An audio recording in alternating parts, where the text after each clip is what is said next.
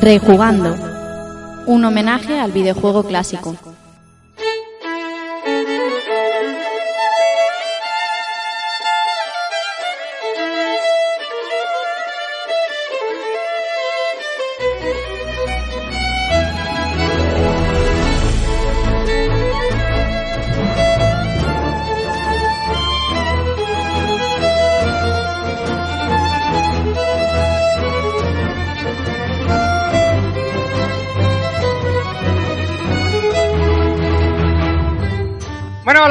Bienvenidos al episodio número 123 de Rejugando y recibiendo un saludo de quien nos habla, Rafa Valencia.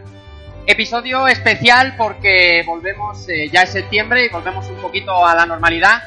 Y muy especial si cabe porque estamos en, en un sitio que, si no se ha convertido ya, está a punto de convertirse en la meca del videojuego en España y tenemos la suerte de tenerlo cerquita, algunos, de nuestra casa, como es el Museo Arcade Vintage. Muy bien, gracias, señor. Ahora hablaremos de- del sitio en el que nos encontramos, pero antes permitidme que os voy a presentar a los que hoy van a ser mis compañeros de camino.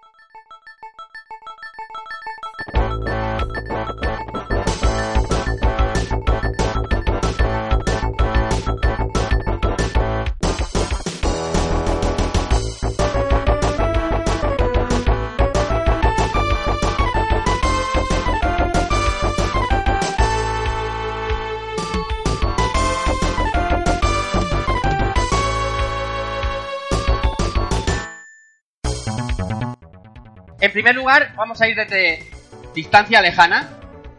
Nuestro compañero que viene desde Barcelona a visitarnos, Alberto Andreu, Dante77, ¿qué tal? Buenas, buenas noches. ¡Ah, no! No, no, Oye, no. buenas tardes, ¿qué tal? Buenas tardes. Buenas tardes, buenas tardes. Buenas tardes, buenas tardes. ¿Qué tal? Nada, muy bien. Aquí de 500 kilómetros allá. Nada. Pero bueno, 5 horitas en el tren no se llevan bien. No sé Sí. si se me oye con este micro. Bueno, ahora, ahora vamos subiendo. ¿Tipo Es que estamos estrenando equipo de sonido y estamos... Pero... Pero muy bien, oye, muy contento. El museo, una pasada. Las máquinas y los vicios de esta mañana. Buah, fíjate. pinball. Hay que hablar del pinball en algún momento. Fíjate, fíjate. Y nada, que muy bien, súper contento y perfecto. Más gente, eh, a mi izquierda tenéis a Pau Inercia. ¿Qué tal, Inercia? Aquí tenéis a los mandos. Un aplauso para Inercia también. ¿Qué tal, Pau? ¿Cómo estás? Pues nada, pues ¿Has fantástico, visto? fantástico el museo, la verdad, es una pues, placer volver a encontrarse con ciertas máquinas, conocer otras que por edad mm, no llegamos a jugar. Efectivamente. Y es eh, una- un reencontrarse, ¿no? Con, con grandes clásicos y de y una y otra manera de entender el videojuego en su momento. Sí, señor. A la derecha de todos tenéis al invitado que está por primera vez con nosotros, aunque es buen amigo de la casa desde hace muchísimo tiempo. Solo lo conocéis por Roque Knight. Eh, Roque Guillén, ¿qué tal? ¿Cómo estás? Muy buenas tardes. Muy bien y estoy encantado de estar aquí. Llevo, soy oyente vuestro desde hace mucho tiempo y para mí es un honor. Un honor, Honor para nosotros disfrutar aquí el día contigo y encima hablar de lo que vamos a hablar hoy, que vamos a hablar de muchísimos juegos que tuvimos en nuestras casas, que también estaban los recreativos, pero en nuestras casas estaban de aquella manera. De aquella Bueno. manera. Sí, yo tuve 16 bits, ahí ya. Ahora, ahora ya- veremos, ahora veremos. Eh, ya más cerca, ya gente de gente de Elche, gente de bien. Keiko, amigo Antonio Serrano, ¿qué te cuesta venir a un directo? ¿Qué tal? ¿Cómo estás? Buenas tardes. Muy buenas, Rafa, compañeros y, y audiencia. Pues sí, hoy es otra vez el reencuentro. Vaya. Aquí en un escenario muy especial, por qué no decirlo. Sí, señor. Y ojito al detalle que nos han puesto botellas de agua, ¿eh? Hombre, Hombre, Me siento ya que Cristiano Ronaldo. después de una comida que nos han puesto aquí los señores, que esto Sí. es gloria bendita. Vicios, comida, te tenías que venir. Po- poco más puede pedir. La, lo única pega es grabar un programa de radio, que eso a lo mejor ya cuesta un pelín. Sí, pero esto lo hacemos ya. Eh, Esto ya va de carrerilla. más rodado. Y por último, también mi compañero inseparable y autor de todo lo que veáis detrás en, en- en proyección, porque siempre se carga él de todos los detalles gráficos. Amigo Israel Salinas, dice, ¿qué tal? ¿Cómo estás? Buenas tardes. Hola, Ra- o- Eh, hola Rafa. eh. eh, Le habéis puesto el micro que más suena al, Al- que al más, que más voz voz tiene. tiene. Sí, señor. eh, buenas tardes, Rafa, compañeros, invitados, público. Pues nada, un placer poder grabar aquí en la Amiga del Videojuego en España. Que- ya tocaba, teníamos muchísimas ganas. Sí que teníamos ganas, ¿eh? Hacía ya mucho tiempo y... que, que veníamos manejándolo entre manos, saber poder grabar aquí un programa. Y nada, ante todo, dar las gracias a la Asociación de Arcade Vintage y a los que vais a estar aquí aguantándonos la chapa durante un buen rato, que merece la pena todo lo que hagamos por vosotros. Bueno, ya todos, todo el mundo presentado. Como os estaba diciendo, vamos a hablar de esas... Primero vamos a hablar esas versiones de las máquinas que veis ahí dentro, de esas arcades que siempre jugamos en los recre a 5 duros y que nosotros nos llevábamos a nuestra casa, wow. En, en la consola que pudiéramos, el PC o la plataforma, que vamos a hablar de muchísimos juegos. Y en la segunda parte del programa vamos a hablar de cómo llevamos ahora, en 2019, ese vicio, esas máquinas a nuestras casas. Que hay muchas maneras y además algunas son bastante particulares. Venga, vamos a ello.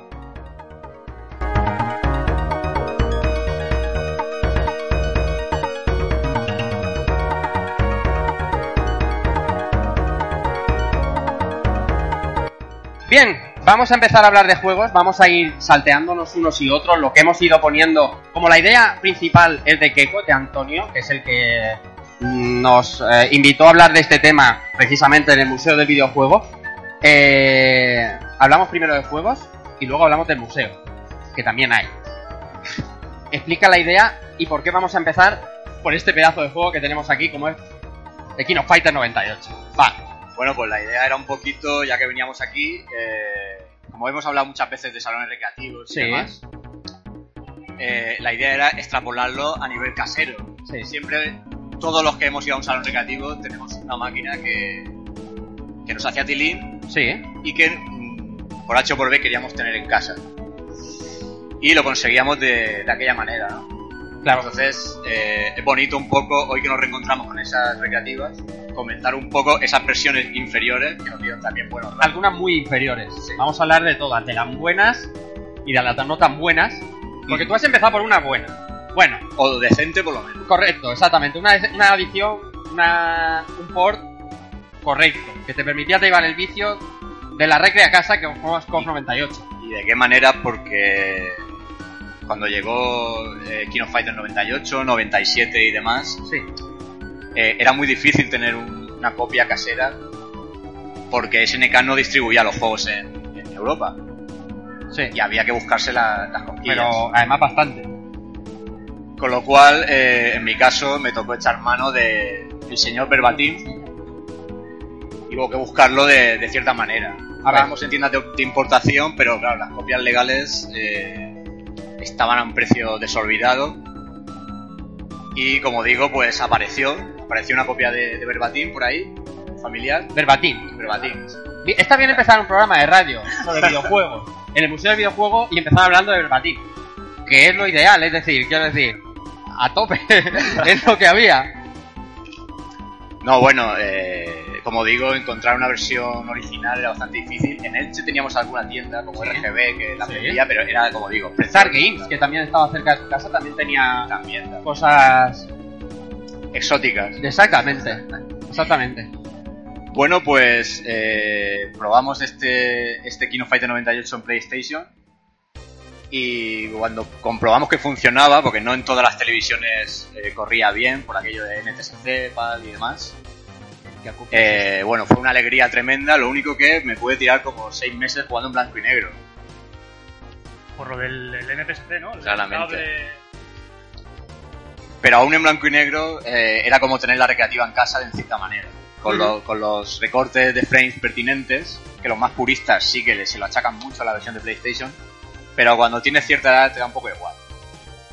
Así que luego vino el descubrimiento del cable RGB mítico. Cuidado. Y aquello todo se convirtió en un mundo de colores y King of Fighters ya se jugaba. Eso, pero eso ya muy arriba. Eso ya cuando nos pusimos eh, exquisitos. Voy a aprovechar para decirle, aparte de agradeceros a todos los que estáis ahí sentados escuchando una, una turra de unos 10 unos hablando de videojuego clásico, en el- cuando expliquemos unos cuantos, si queréis contarnos esa versión que vosotros os lleváis a casa, Keko, sería la leche que nos contaran ese Claro, claro. juego que tenías en los recre y que de repente llegó a tu casa y flipaste, ¿no? Y de- ahí van a salir comentarios. Buah, eso va a ser seguro increíble. Tú tam- aquí, no, aquí no Fighter también has dado de distintas maneras, ¿no? A lo mejor tardó un poquito más en llegar a casa, pero claro, aquí estamos hablando de, de, de- de tarde. Bueno, explíquese tarde. ¿En qué año podía ser esto? No, no, 98, 99. Eso es tarde, es decir, ya estábamos curtidos, ya teníamos Sí, habíamos hecho unas cuantas cosas. ya sabes. Sí, hombre, en el 98 no, que Roque, Roque me mira como, mira Albert, Albert por supuesto que sí. que. Albert. Albert, claro, tiene toda la edad. ¿Tú no qué? Tenía 14 años. Ah, bueno, claro, con 14 años estaba la cosa más complicada.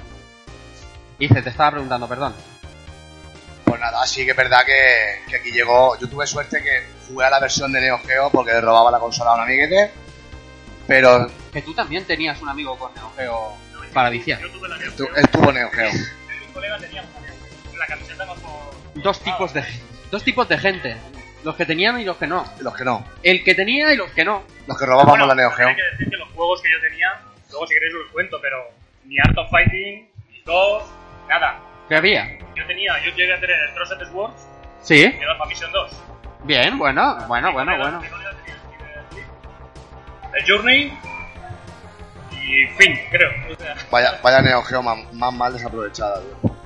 No, yo ya diría lo que ha dicho Keiko de, de este COP de, de Play 1, que lo único que en colorido y en efecto gráfico, quitando los recortes de frames, era el tiempo de carga. El tiempo de carga, eso era criminal. Hacía, aunque te ponía una pantallita súper mona, pero los tiempos de carga, pues, dejaban un poquito que desear. Yo como tengo lo, no tengo el ojo biónico que tenéis vosotros. Ni el Evil. es que yo, yo los veo iguales. A mí lo veis ahí atrás, eh, eh, moviéndose. Sí que puede ser. Los tiempos de carga. eh, bueno. ver. Pero al final, una Neo Geo es una US y una AES. O sea, una MVS y una AES. Roque, dime. eh, los tiempos de carga sí que eran Ahora sí, criminales, sí, pero sí, las animaciones que recortaron estaban bien seleccionadas y solían ser animaciones en poses de victoria, poses de inicio de combate y ese tipo de cosas. Había ahí unos pequeños recortes. Habían algunos recortes. Eso es. Luego las animaciones durante los movimientos de combate en sí las sabían, pero eran mínimas las que quitaban. Y quitaban también entre en cada ataque, en cada frame quitaban los menos relevantes también, digamos, para que, que fuera capaz de Claro. distinguirlos, pues le dejaran, lo- le dejaron los importantes. Claro. Están muy bien seleccionados los frames que quitaron, no se nota. Y de hecho, incluso los sprites eh, son más grandes que en versiones superiores como Sí. el de Dreamcast, por ejemplo. Con lo cual, para la época, yo no. Vamos, poder tener ese juego en casa, el único punto malo que supuso ese juego, por lo menos para mí, es que ya el final de los recreativos se iba acercando. Porque tener eso en casa ya. Ah, gu- guardaos eso porque lo- nos va a servir para enlazar con el tema de la regla en casa, ¿no? De esa porque sí que es verdad que COF 98 no fue de los últimos estertores, pero sí que es verdad que ret- retrocediendo en el tiempo ya piensas en el año 2000, 2001 como la muerte y destrucción vía cibers de los recreativos. Y hablaremos de, de ello. Si alguien no tiene más que decir de COF 98, como tenemos, dime, dime. Solamente un apunte, decir que había una versión bastante buscada de PlayStation, Sí, en la que solo difería que en la portada aparecía Kyo, personaje, y su cara, sí. con los ojos abiertos o con los ojos cerrados y eso difería en una edición coleccionista ahí que llevaba su librito, su cosa y hoy en día pues no quiero yo ni pensar lo que lo que El puede de, a costar. ver, es que ya es que cuando nos ponemos. El de los ojos cerrados, el de los ojos abiertos, así que Todo eso tiene la culpa otra elemento la mítico, especulación loca. la revista Loading que nos Anda. descubría todo eso. Buenos, La- buena- buenos amigos escribían ahí, pero son unos, unos, son buena gente, son buena gente, son buena gente todos. Ahí estaban. Eh, No, Va. que yo quería comentar una cosa al respecto. Es que habéis hablado de los SNK y yo creo que no se puede hablar de SNK sin eh, hablar de los jefes de SNK. Claramente. Omega Rugal. No, cual- cualquier. Rugal. Kiss Howard. eh, también. O sea, es, son esa cosa que llegas al final y dices, voy mejorando. Sí, También sí, es sí. una cosa ver, muy verdad que no es lo mismo pasarte un juego como este, lo recreativo, con tu grupete de amigos detrás esperando a que palmes miserablemente, que en tu casa, tú en tu soledad, con tu mando de play o de... Claro, que dices, me lo he pasado, pero ¿dónde está la gloria? Es decir, eh, en los recreativos pasarse un cop eso, era tenías, de... para eso Era, tenías la tarjetita de Neo era una cosa de... No, Era una cosa de meter monedas. No, no, no, no, no, no, no. La gente, la gente seria como esta gente, esta peña iba a otro nivel, Pau. A ver, Esta- hay, hay un momento, hay un momento a partir, por ejemplo, del COP 2000 Sí. en que el jefe final se convierte en una Un lotería. puto... em, sí, Sí, exactamente. sí. O sea, es ya eh, directamente es- te llegas a Omega Rugal, no sé si en el 2000 o el 2001. Bueno, eh, es como el, el juego se convierte en, en un matamaciano de las magias y las historias. Es... A esta gente le da otro nivel. Y pasarse en los recreativos había un, un cierto hálito de... ¡Guau! Qué, eh, qué dios! Y en la casa ya... Luego en los recreativos también tenías que ser un poco millonetis porque en el caso de COP 98 había épocas que su mueble eh, costaba una partida... que- 50 pelas o 100. 50 pelas o 100. Nosotros los de Elche en algunos casos lo hemos sufrido. Por ahí no sé cómo estaría la cosa. En Barcelona me imagino que también, porque en Barcelona era 25 de la partida y 75 de peaje. Es decir, ahí es una cosa de... Saben que eso es así. Bueno, y, la, y la última pregunta a los de los Fighters. eh, ¿Sois de Strikers o no? O sea, el 99 fue para vosotros un punto de inflexión. A mí el 99 con el paso de los años me parece un, un buen juego. En su día no me gustó nada. No, creo que a, a prácticamente ninguno. Pero... Pero porque empezaba lo de la saga Nets, esa y toda la Sí. pesca que no... Se había acabado todo el tema... Es que, eh, a ver, King of Fighter 98 eh, es una especie de, de punto y final, por decirlo así. Yo, fíjate que yo soy más de, de Street Fighter, pero si analizas eh, cantidad de personajes, el atractivo de todos, eh, los movimientos, eh, músicas, escenarios, diseños, para mí creo que es el, el juego en, como unidad, el- eh, quizá el mejor juego de lucha del siglo XX. Quizá. Te voy a preguntar cuántas diapositivas eran esto, porque llevamos una. Vale, vale, vale. No, si es porque no tenemos prisa porque nos ha dicho la, la dirección de Ya tenemos un programa del, del COP 98. Eh, sí, exactamente, efectivamente. un Pero se habló 98. poco de las versiones, fíjate, ahí fue. Ah. De las versiones se hablamos poquito. Por, un poco, pero hablamos mucho del ten- juego. Teníamos en mente todo esto. Claro, claro, exactamente. Está todo, como- todo planificado. Jugando como Marvel Studios. vamos. Todo, todo planificado. Eso fue en 2014 y ahora. El siguiente juego. Este lo trae mi amigo Irra seguro. Y este vamos a hablar mucho porque hay infinidad de versiones. Es Double Dragon. Uno de los mítemas más, más eh, excelsos de los recreativos. Que se ha llevado infinidad de monedas y que vino a nuestras casas de muchísimas maneras. En el caso de los que veis en pantalla, es Master System, pero hay otras muchas y algunas incluso superiores. Hay algunos, hay, hay algunos en NES, bueno, hablaremos. Sí, sí, sí. Por ahí sí. Double Dragonice. Decir que, que este título eh, es muy importante en mi vida porque lo jugué desde muy pequeñito. Y si sacase toda la pasta que, que le invertí este juego, podría pagar una hipoteca Eso perfectamente. seguro, eso Pero seguro. vamos, completamente. Me lo conozco de punta a punta y a, a día de hoy lo sigo rejugando mínimo dos veces al año. Pero el, el original, El llega- original- llegaba en el 87, Siete. 6, Claro. 7, bueno, Y- da igual. El Portame a, a Master, Yo- 89.90. Ahí pasó unas cuantas monedillas. Sí, mucha moneda. Es decir, yo jugaba al, al Blue Dragon como curiosidad. En los dos únicos sitios donde yo jugaba, en los dos sitios tenían la, la arcade original, que era una Sí. arcade decorada con los personajes y en los mismos paneles de control tenías puestas las técnicas. Dibujaban las técnicas que puedes hacer combinando qué botones. Entonces, al, al jugador que nunca había jugado, pues se le resultaba fácil hacerse con la toma de control, porque los controles de Blue Dragon son un poco liosos. Pero me vino la gloria, se me fue la gloria cuando en casa un día aparezco con esto, enchufo mi Master System y veo la horrenda, la horrenda versión que trajeron Sega trajo para Espera, espera, horrenda ahora, horrenda ahora, eh, que cuidado. Cuidado que jugábamos a cada truño. Spectrum, que nos creíamos que era el arcade, que nos... Horrenda. Ahora la ves una comparada con la otra y le ves ahí las carencias, pero hice eso cuando llegaba a la casa de uno. Era gloria bendita. ¿Cómo que no? Ten en cuenta que Hasta el Street. Fighter de Super Nintendo. Gloria el, el, el Blue Dragon tiene un- el movimiento más mítico de los juegos que hay, que es el codazo. El codazo es lo más mítico que hay. Todo el mundo conoce el codazo del Blue Dragon. Pues bueno, pues si tú intentas hacer un codazo aquí en la Master ya, ya. Es... Entonces, eh, eh, los personajes, el diseño de personajes. Pero mira, mira ese un poco- abobo, ese, ese, ese está bien hecho. Ese abobo parece un Funko, tío. Está bien hecho. Es un Funko, Es tío. un Funko, un Funko. Él fue el, el, el- el tatarabuelo del Funko, ¿no? Y las y las chicas de Malvivir también están bien hechas. chica de Más Vivir no parece chica de Más Vivir. ¿Cómo que no? Parecía mi hermana cuando salía de la ducha. Madre mía, Y luego los morenitos igual, todos son morenitos. los morenitos. Entonces, entonces eh, yo me llevé un chasco, ¿no? Pero bueno, que podía jugarme mis partidas en mi casa Ahora, espera. Estaba aquí. Este, este se acopla un huevazo. Dime. Sigue, sigue. con los colegas o mi hermano pequeño. Y bueno, a falta de pan, Buenas, buenas son son tortas. Hice, eh, hice, perdón, Keiko.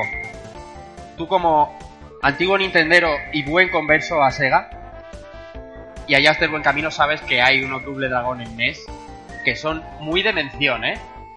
Sí, yo los, de hecho los empecé a la inversa. A mí me cayó unas navidades un Double Dragon 3 de NES, que es bastante mejor que la que el arcade original. que está bastante criticada, el arcade original, el de NES yo creo que es mejor. Y luego con, con mis colegas jugaba también a- al Double Dragon 2. Que Claro, es, es el, que el ma- es el mejor clave. prácticamente. La clave.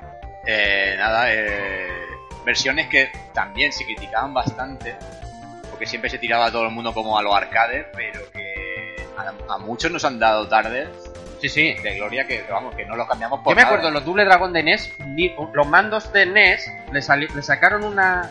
como para hacer un joystick en el mando, ¿vale? En, en la cruceta, una palanquita, que no sé de dónde leche la saqué.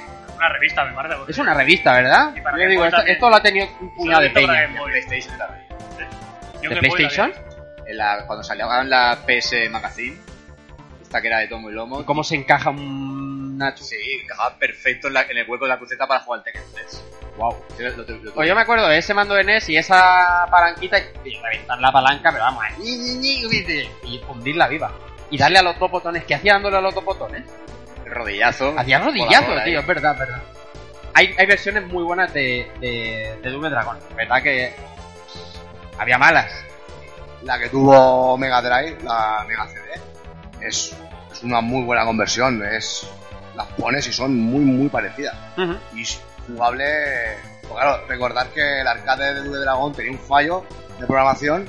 Y cuando salían más de. eh, coincidían en la misma línea tres enemigos y tú, se iba. se- no, se había una especie como de lag, se, la- se renderizaba. Entonces tenías que tener menos de cuatro sprites en pantalla, si no, el juego se quedaba a cámara lenta. Entonces, en la de Mega Drive no lo tenía. Yo eso lo sé, vamos, totalmente. Es lo que más sé yo de esto. ¿Cómo voy a saber yo eso? Yo, ¿Por qué iba a saber yo eso? Yo no lo sé. Yo sé que hay veces hay falla, hay un tilt ahí, hay un... Pero no sabía que era porque estaban en la misma línea. ¿Cómo voy a saber? Tú que eres un tío que se ha preparado. Yo no. Otra de las conversiones... Bueno, bueno, bueno, bueno, bueno. Canela final. Una de las conversiones que llegó aquí a alguien fue la del mitiquísimo Outrun. Outrun de toda la vida. El All Run de toda la vida. A MSX. Al yo, ver. yo es que recuerdo mis tiempos. Yo creo que el All Run fue de las primeras recreativas que yo vi. Ujú. Además, creo que es la que hay aquí. Que, está, que, está, que no funciona. Pero Habla, habla del micro que... la, del, la del pedal, ¿vale? Sí. O sea, la de barco pedal. Sí, sí. Y yo flipaba. Yo veía ese pedazo de coche con la rubia y yo flipaba. Yo quería eso en mi casa. Y supongo que lo conseguí pues en una cinta de estas piratas o no sé. Ah. Se, consiguen lo- se conseguían los juegos en aquella época y me encontré con eso. Hostia puta. Bueno, vosotros Vale. lo que lo estáis viendo, vale, pero el que no lo está Bueno, viendo que no está en casa. viendo- el que no lo está viendo porque estamos viendo la versión de MSX. Exacto. Y bueno, digamos que es un poco mejor que el Enduro de Atari 2600. Pero es duro O sea, también. un poco mejor, tampoco te creas que mucho, quiero decir. Ese scroll. Sí, bastante mejor. ¿eh? No, no, no, yo no lo creo, Sí, eh. sí. El, el Enduro se mueve muy rápido, eh. Muy rápido. Es tremendamente rápido la del Enduro de Atari. Pero yo creo, no recuerdo muy bien la época, pero yo creo que lo flipaba igual. Sí, claro. No, no, no. Es, el coche es rojo, el fondo es verde y la carretera es para mí. y había una chica Y en había el... una chica igual. Claro, claro. No, no, sí. Ah, Todos flipábamos con las conversiones que teníamos y todos creíamos que eran decentes. Incluso en algunas contraportadas sabéis que habían imágenes de arcade en Amiga. Había imágenes de arcade y luego eh, ponías aquello y había más hambre ahí que... A mí lo, lo que me fastidiaba realmente era cuando que veías los cartuchos de Konami y te encontrabas con estas cosas. Decías, Sí. porque unas cosas tiene tanto color y las otras se te quedan dos colores, ¿no? Entonces, la conversión era, era, era el trauma que yo tenía con, con el MSX. ¿Qué me ibas a decir, Roque? No, eh, cuando estabais comentando el, aspecto, el acabado visual de la versión, estaba, iba- estaba pensando que parecía el movimiento como las maquinitas estas LCD. Sí, sí, sí, sí. que pac, pac, pasar, pac, que- pac, pac, va por tax. Los scrolls de, de, de Spectrum y MSX eran barridos. Al final son barridos y te barren la pantalla y te pintan. Entonces, Yo sabes que respeto el MSX y además estás tú y está Edu y Adam Civia por ahí. No puedo decir nada malo, pero. juego en ordenador de 8 bits. Pero. Bueno. Vale, vale. Como la mejor consola de Keiko, pues igual en 8 bits. Cadillacs and Dinosaurs. Pues, ah, bueno, antes estamos hablando del Double Dragon Sí. y lo mítico que es como uno de los inicios del Yo contra el Barrio. Sí. Y yo creo que tocaba también hablar de lo que es ya eh, la época, yo, yo diría dorada, ¿no? que es a, a- a partir del Final Fight y todos los brawlers de Capcom. Captain Commando, Cadillacs and Dinosaurs, el Punisher. Punisher, hasta el Alien vs Predator, Ajá. que por cierto descubrí en, un- en una excursión que hicimos en el cole a Calpe. Nos metimos en un bar y había un Alien vs Predator. Y dije, ¿esto qué es? ¿Por qué no lo he conocido yo hasta este momento? Era una cosa espectacular. Y entonces, uno de los juegos mm, míticos que, que más dinero se habrá tragado es, es el Cadillac Dinosaurio. Seguro. Porque además se me parece un juego muy, muy redondo Ujú. personajes diferenciados, con sus estrategias.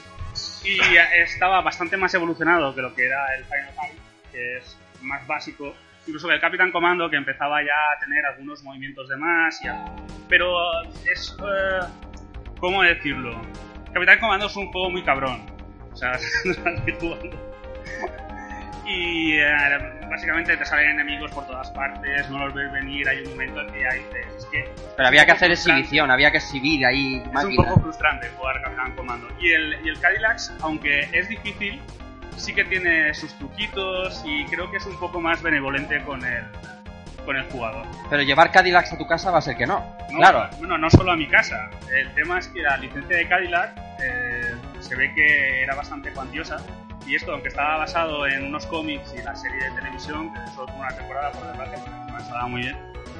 eh, Yo me acuerdo de verla en el canal No. Los de aquí de Valencia, los de la comunidad valenciana, claro. En el canal No. Ahí arriba no la veías en el canal 33. A mí no me suena. Sí, sí, pero yo te digo que sí. ¿El canal 33 también? Hombre, Pues eh, nu- nunca hubo una conversión. No No la es que hubo. ni, ni de esto, ni del Punisher, por ejemplo. Eh, eh, eh, eh, eh. El Punisher de Mega Drive es, es la recreativa. eh, no es la recreativa, pero es la mejor eh, consola con la mejor adaptación. eso es. Bueno. es una adaptación. Vale. ¿Vale? Pero no, es un... Sí, una conversión. es una Eso no dijisteis en el programa. pero estaba eh, ahí pero Mega bueno. Drive para, para pagar los billetes. Y curiosamente está el tema de Alien vs Predator, que ahora ha salido en eh, el arcade de. Bueno, Sí. Está a punto de salir, pero es una de las ROMs que está ahí dentro. Que vamos a hablar de esa mierda. Vamos a hablar de esa mierda. De- Los de mandos... aborto de diseño. Los mandos... ¡buah! Bueno, pues resulta que si te gustan los brawlers de Capcom, o podías irte a los Final Fight en Super NES, pero si no tenías Super NES, digamos, digamos que era a veces un poco misión imposible conseguir alguna conversión que fuera. A pasar hambre, ¿eh? En Y Super entonces, Nintendo. Yo básicamente me he acordado que tenía un juego por casa que lo pillé con un pack que hizo Dynamic de, de tres juegos que se llamaba Multiacción. Estaba el King Quest 7, estaba este Cyberlaw, que aquí se llamó Cyberpolice, y eh, otro juego que era Los Justicieros. Eso supongo que sí que lo, lo conoceréis. Bueno, pues resulta que yo hago el podcast, bueno, yo hago un podcast que no es este, es otro, Otro podcast. con, ah, con otra persona, y esa persona estuvo trabajando en justamente ese juego. Es algo que yo me enteré, me enteré a posteriori. Entonces, Entonces, un poco, pues eh, antes de venir, me acordé de que lo tenía, me- me acordé de que lo compré porque, coño, era un brawler. Entonces, Y luego me enteré que lo había hecho un amigo. Así que antes de, de estar por aquí, cuando estábamos comiendo, le he enviado un mensaje y le he dicho, bueno, ¿qué me puedes contar tú de este juego? ¿No? Y bueno, o sea, se ha puesto a, a- en plan crítico. o sea, ha sido como Todo lo malo que tiene mi juego, ¿no? un proyecto de mierda porque yo quería hacer un como si fuera un juego de estrategia 2D, como si fuera un Advance Wars. Pues casi igual. Aquellos, Casi igual. aquellos querían hacer un brawler y yo que era más o menos el que más sabía de juegos de lucha. Bueno, la buena cuestión, un- una odisea para sacar ese juego. Y encima, eh, por lo que me contó, trabajaron mucho lo que es el tema básico del movimiento para que se pareciera a los juegos arcade, pero eh, les falló un poco también luego a la hora de rellenarlo, ¿no? O sea, lo que habían conseguido el movimiento, habían conseguido un poco el combate, pero ya luego lo que son las fases, variedad de, de ellas y una progresión del juego que fuera interesante es lo que más... Pero espérate, ¿has visto el fondo? Mira detrás de la ventana cómo se, cómo se ve ahí, como si viera un... ¿Ves? ¿Visto? Mira, mira, mira qué animación, mira qué animación. Hablamos de... Mira, mira, mira, mira, mira. Cyberlaw se llama el juego, ¿eh? Precisamente, ¿Y eso dónde corría? ¿Ah? ¿En qué corre eso? En MS2. Sí, sí, mira. En MS2, pero hubo, hubo recreativa. Claro. Hubo recreativa. Pero este que está puesto aquí, esto va en MS2. Es, o sea, esto es de la marinera, ¿eh? Canela. Cuidado, ¿eh? ¿no? Que- Cuidado que en MS2... O sea, sido, luego hablaremos del buble, pero... ha, ha sido, ha sido una manera de recuperar, ¿no? Algo que, que, bueno, no- de hecho yo ayer estuve buscando por Cyberpolis, no me salía absolutamente nada. Porque él le estaba haciendo la presentación y me dice, ¿qué juego es este? ¿Qué locura es esta? ¿Qué me pones a buscar? Y, eh, y nada, luego estuve buscando y le encontré por, por, Por Cyber- Cyberlaw. que por cierto, tema de animaciones, eh, una, una curiosidad también del desarrollo que me ha contado era que no sabes las cosas que me enviaban al principio. Yo lo veía y decía, esto no puede salir de ninguna de las maneras. Así que a cambiarlo y tal. Y que fue una cosa de presión y presión y trabajo y trabajo para por lo menos tener las animaciones básicas que funcionaran bien. Es un, un juego que se editó bajo el sello de Balance. Ujú. ¿Y quién publicó? Pues yo sé que Dynamic lo publicó en su día con ese multi Con el- con el pero no sé si solo en algún momento salió de alguna manera. Madre mía. Vaya, vaya, vaya. Yo no tenía idea ni, ni de que lo había hecho Blue, ni de que... ni el juego. Esto hay que hablar con estos del museo, que son de la preservación del videojuego y tal. Y a, hay ver que si, a ver si lo encuentran, porque es- rescatar productos Patrick, que es lo, a lo que se dedican. Mira, ya está Luis ahí con el móvil y hay- apuntando hay- ahí hay- Cyberlaw. A mí me han dicho que hay placa arcade. Bueno, me lo ha dicho él. así Es que, eso ¿La tiene creo. él o no? No, no. Vaya, es de- desarrollado. Bueno, bueno, bueno, palabras mayores. Este arca- arcade mítico donde los haya. Toki eh, tuvo un port que Roque ha traído aquí a colación al programa. Sí, que bueno, no es un port, no exactamente. pero bueno. Toki era una máquina que yo creo que estaba, si no en todos los salones, en todos los pueblos que tenían al menos un salón. Sí, debimos, hablamos en el programa que debía ser una placa muy económica O, con mucho o bootleg. bootleg, mucho No, bootleg. no, no sabría decir.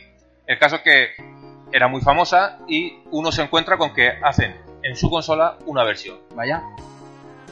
Yo lo compré esperándome el mismo juego. Ajá. No lo fue.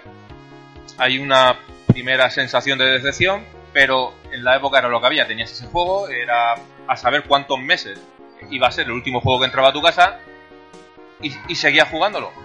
Y al final pues lo llegas a disfrutar. Luego ya con el tiempo, la información y todo eso, pues te das cuenta de que el juego realmente eh, lo hizo Sega. Sí. Sega era muy Hablamos dada- de, hablamos de Toki de Ape Speed, lo digo para los oyentes Toki, el Toki, que no sí. están Toki de Ape Speed para Mega Drive, porque nosotros lo estamos viendo aquí, pero... o Juju Densetsu. sí señor, Juju era de una es, es un juego de una compañía eh, que creo que solo tiene cinco. Ajá. Tres de ellos son muy famosos. Uno es este, otro es Cabal y. Bros. Ujú. Son dos Gallery muy famosos. Y bueno, este juego, pues esta versión, como, mu- como pasaba mucho en Mega Drive, la hizo Sega. Sí. Eh, y Sega, como iba a decir, era muy dada a no hacer los juegos iguales a la recreativa. No sé si por, por porque claro, si tú te comparas con el arcade queriendo ser igual, se ven las costuras a lo mejor. Entonces, Sí. pues lo cambiaba un poco y lo adaptaba un poco a su máquina. Es, tiene un desarrollo diferente. eh, el juego todo, bueno, visualmente está recortado y el desarrollo es diferente. Entonces, quizás no era tan malo poder ir a la recreativa y tener un toki y luego llegar a tu casa y tener otro.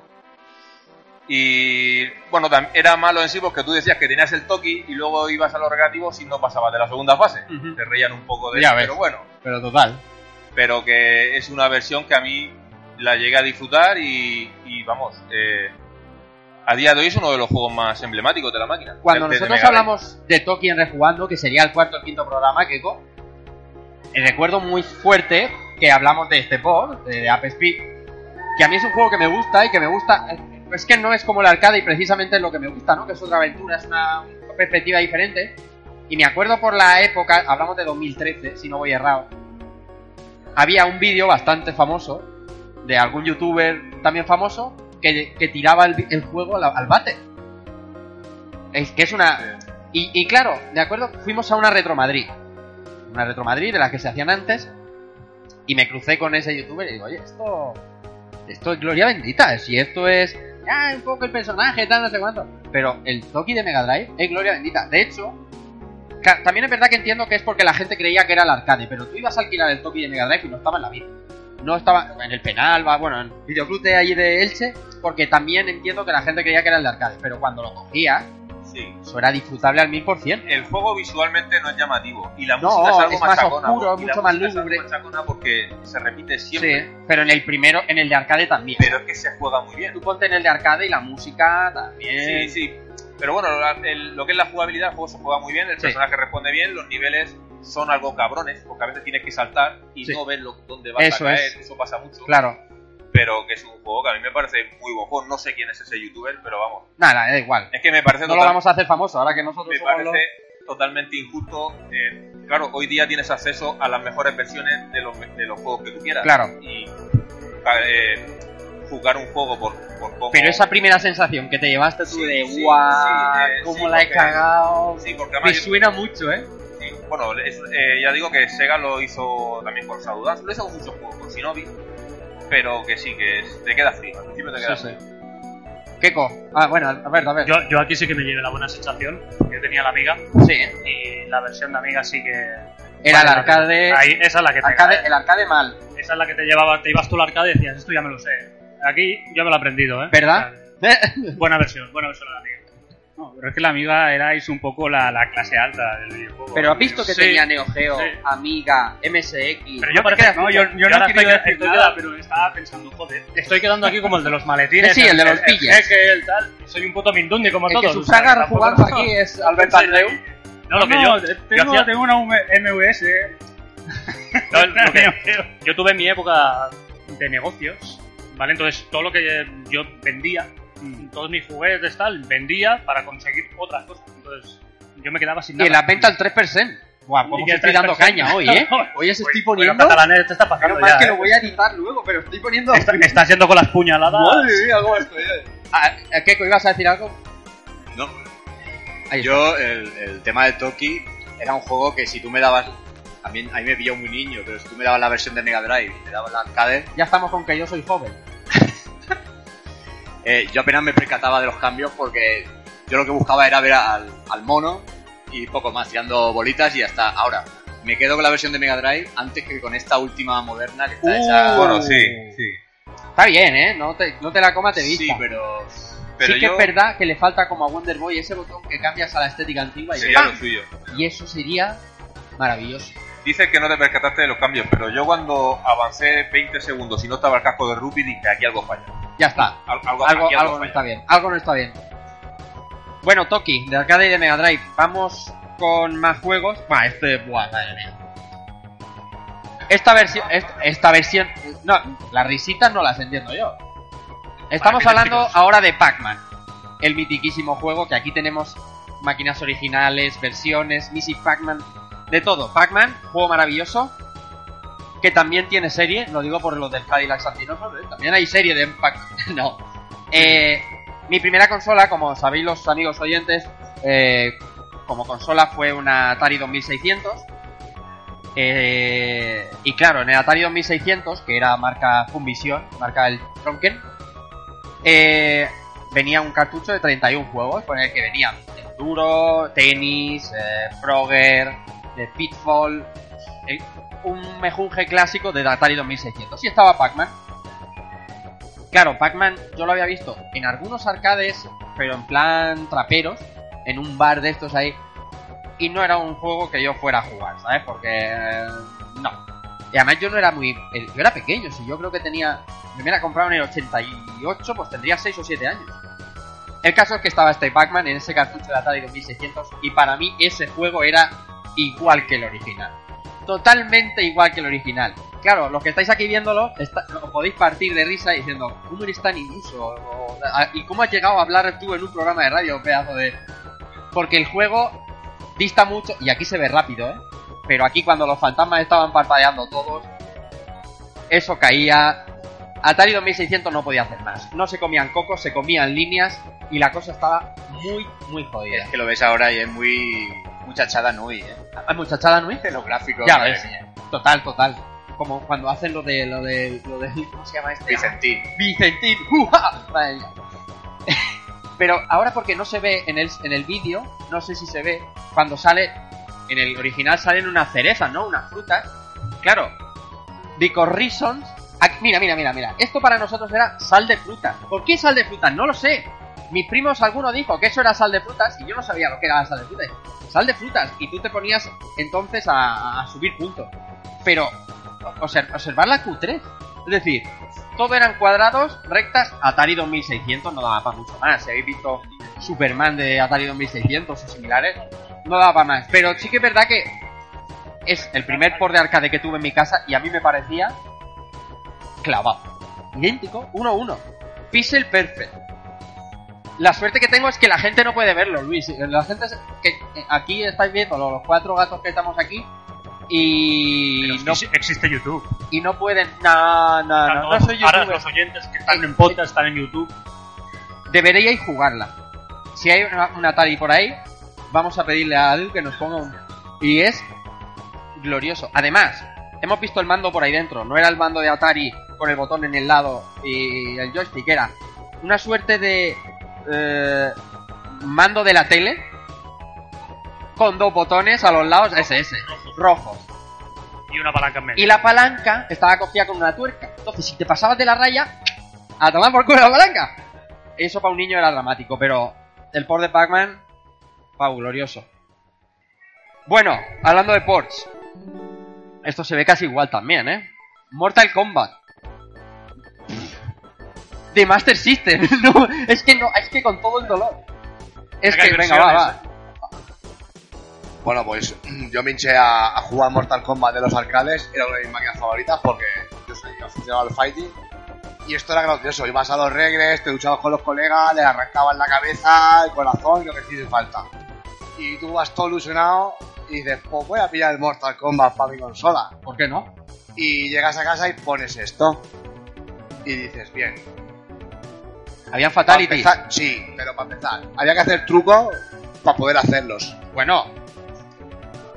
Espera, espera. En Super Nintendo no había Fatality. No había fatalities, ni truco tampoco. Truco tampoco. Tampoco. Y luego la sangre eran tres gotas. El, sí. fatali- el Pit Fatality. Pero vamos a ver, que es Master System. Pero Que es la misma consola del Alex Kidd y del... pero Master System tiene juegos que gráficamente están súper bien. Pero que gráficos pre-renderizados. Es Master System. Claro, eso era, eso era glorioso. Eso era glorioso. Y nada, yo a, esto, a este juego sí que le di, de hecho quemé el cartucho y le di muchísimas Este yo, este te dolió. Este cuando lo viste funcionando te dolió. Digo yo, no sé, ¿eh? que a lo mejor estabas tú contento yo como, como yo con No, mi, aparte con de- mi Pac-Man. Tú venías de jugar el arcade con el stick y venías a tu casa con el mando, el pad de la, de la, de la Master System y a veces hacía horroroso jugar, aparte que a veces parecía que iba como a trompicones. Cuidado, es verdad, no estaba pensando yo en la jugabilidad con el mando. Ya no solo los Eh, gráficos. Luego las técnicas muy, eran muy... Al tener solo dos botones había que hacer mucha movida. Aquí te cubrías hacia atrás, estaba acostumbrado a cubrirte con un botón. Entonces, y luego había fatalities que eran imposibles, porque el fatality de Sony es imposible. Te cubrías atrás. Te cubrías atrás, tú estabas acostumbrado a cubrirte con un botón y aquí te cubrías atrás. Y los Aparte botones que... hacían patada y puño. ¿cómo Aparte era? que el juego estaba lleno de trucos, había un montón de trucos para pasarte el juego, el tirón y... Bueno, Mortal Kombat ha estado... Pero bueno, para echarte los piques en casa con los colegas estaba bien. Pero Yo- bueno, ¿Os, vais, os vais a creer que no he jugado nunca al al Mortal Kombat de, de Master No sé. System? los escenarios y a volar. yo sí que le he pegado al de Master, que en su día me sorprendió un montón porque yo, te- yo tenía NES y no, y no podía oler nada ni tan siquiera parecido a esa, a esa Claro. versión. Sobre todo si la comparas con el Mortal Kombat Bootleg que salió años después para las consolas piratonas chinas de la NES, que al pasar el rato vale, pero no se podía ni comparar a la versión de Master System, que oye, tiene su... Es que Tiene su esa- este juego Al micro, lo por favor. viendo Al micro, y, micro. y en imagen de en imagen estática te lo venden porque Sí, si lo ves sí, sí, si sí. lo ves parado eh, es muy parecido a la Sí. versión de, de 16 bit. Eh, lo que pasa es que el movimiento Claro. Para que se mueve se pierde todo el encanto. exacto cuando se mueve este juego seguro que no lo promocionaban con VHS Claro, ves, si no hubieras hecho vídeos, aquí quedas como like así. Dices, Exacto, madre como que era un pedazo port de pixel versión perfect. tenía Alice. Buah, tenía el juego en su casa. El, el mismo, Tal vamos, cual. clavado. Pero Oye, luego lo de moverse. oye Ice ¿recuerdas el truco para la sangre del máster cómo era? Sí, era eh, encender la consola con los dos botones pulsados y haciendo el mover el mando hacia la, al contrario de las agujas del reloj. Entonces aparecía No Entering Combat y ya tenía sangre y claro, el de Mega se hacía con tres botones y, y me ha venido a la cabeza digo cómo sería en máster Joder, ¿cómo, cómo controláis, no? De- Bueno, eh... Art of Fighting. De, por supuesto, en la versión de Super, Super Nintendo, Nintendo. claro. Sí, claro. Eh, Esa, eso sí, claro, no me ha gustado nada, me ha gustado. Bueno, aquí están los, ne- los de la negra y aquí el blanco. Claro, claro. Esto va así.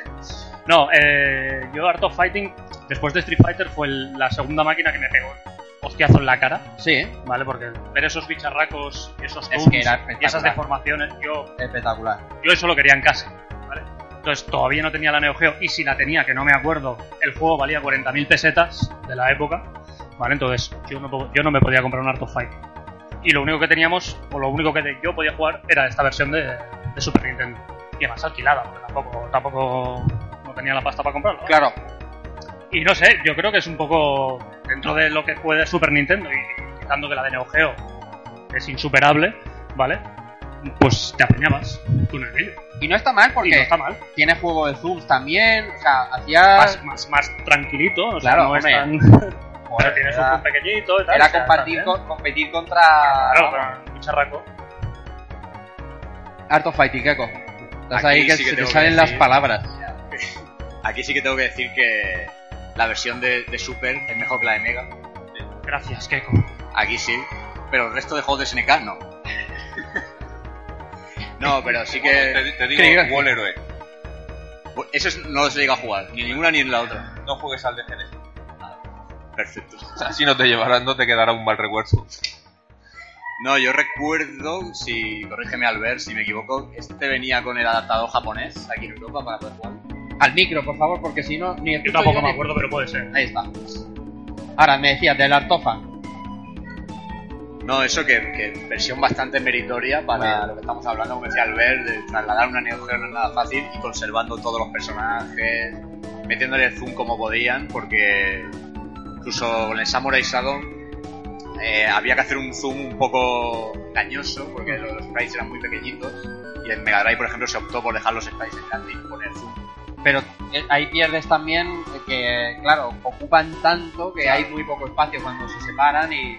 Bueno, tienen un. Pero Son dentro los de- pequeños handicaps. No, sí, pero dentro de lo que cabe, pues este tipo de juegos, poder jugarlos en casa, sobre todo el, el, el Art of Fighting, por lo que decía Albert, ¿no? Tú veías la recreativa, esos pedazos de sprite y te volvías loco. Y solamente la idea de tenerlo en casa ya te atraía por mucho que no fuera igual, igual. Hay que decir que lo he conseguido hace cuatro años. ¿eh? ¿El qué? Ah, que lo has comprado hace cuatro de, años. de AES hace cuatro años lo tengo. No, pero eh, si hay un juego que entra por los ojos era el Sí, micro. Y eso que la jugabilidad Era era algo espectacular. espectacular. por los ojos y por el y por, por los oídos porque Ahí. hablando de diferencias de gráficas de una versión a otra también hay muchísima diferencia sonora Es- Ya. el, el sonido de Arrow Fighting de Neo Geo es de lo más contundente Superior. que puede haber en, en esa consola y, y es de los primeros juegos creo que fue el primer juego con 100 megas el primer 100 megasoft no sé una patata que lanzó creo que sí Bueno, siguiente juego. ¿Quién ha puesto Power Stone? Yo, yo lo he puesto. Anda, ¿qué te parece? Es Contra la versión del un, PlayStation un salto bastante brusco, ¿no? En cuanto a tecnología. Ah, Pero bueno, era, era más que nada para, para hablar también de lo que es experiencia con los recreativos, ¿no? Porque no es tanto, antes lo habéis comentado un poco, al respecto de que lo que era importante de los recreativos era eh, estar jugando con los demás, ¿no? Tanto en las versiones domésticas. Tú podías tener un fighting en casa, pero es una experiencia un tanto diferente. Entonces en el Power Stone es donde yo creo que más he visto esa diferencia. Y el Power Stone lo pusieron, eh, yo ya era bastante mayor, lo pusieron en, en una sala de recreativos que hay donde, donde vivo. Y es posiblemente una de las máquinas junto al Cadillac que más pasta me he dejado con ella. Es un juego, para mí me parece muy, muy divertido. Más que el 1, que es algo más eh, cerrado, ¿no? Este tiene una idea de lucha, pero es también una aventura, tiene muchas situaciones. Y aunque nos lo pasábamos bastantes veces, pues siempre volvíamos a echarle una partida. Además, como hay juego amigo, pues. eh, Sí, se siempre- quedan- siempre se- Quedan a- anécdotas ya para la Efectivamente. historia. La vez que aquella que me mataste, la Claro. vez aquella que me mataste y no me curaste. Es algo que ha pasado siempre, desde Double Dragón, o sea, me has dado, yo te doy, y, y la ley de la compensación que ha existido siempre. El, dado, personaje secreto, uno de ellos que se llama Pride, que tiene un, un especial que salta en el aire y lanza como una barrera de misiles y que ese no, no discrimina y es posible que te mate Que tu propio compañero. Bueno, la buena cuestión. Eh, han salido diversas versiones eh, y algunas de ellas muy buenas. Está, por ejemplo, el, el tema de la de Dreamcast. Eh, pero en mi caso yo lo conseguí un poco a posteriori para PSP. La, que hay una versión de Power Stone de Capcom en que está el 1 y el 2.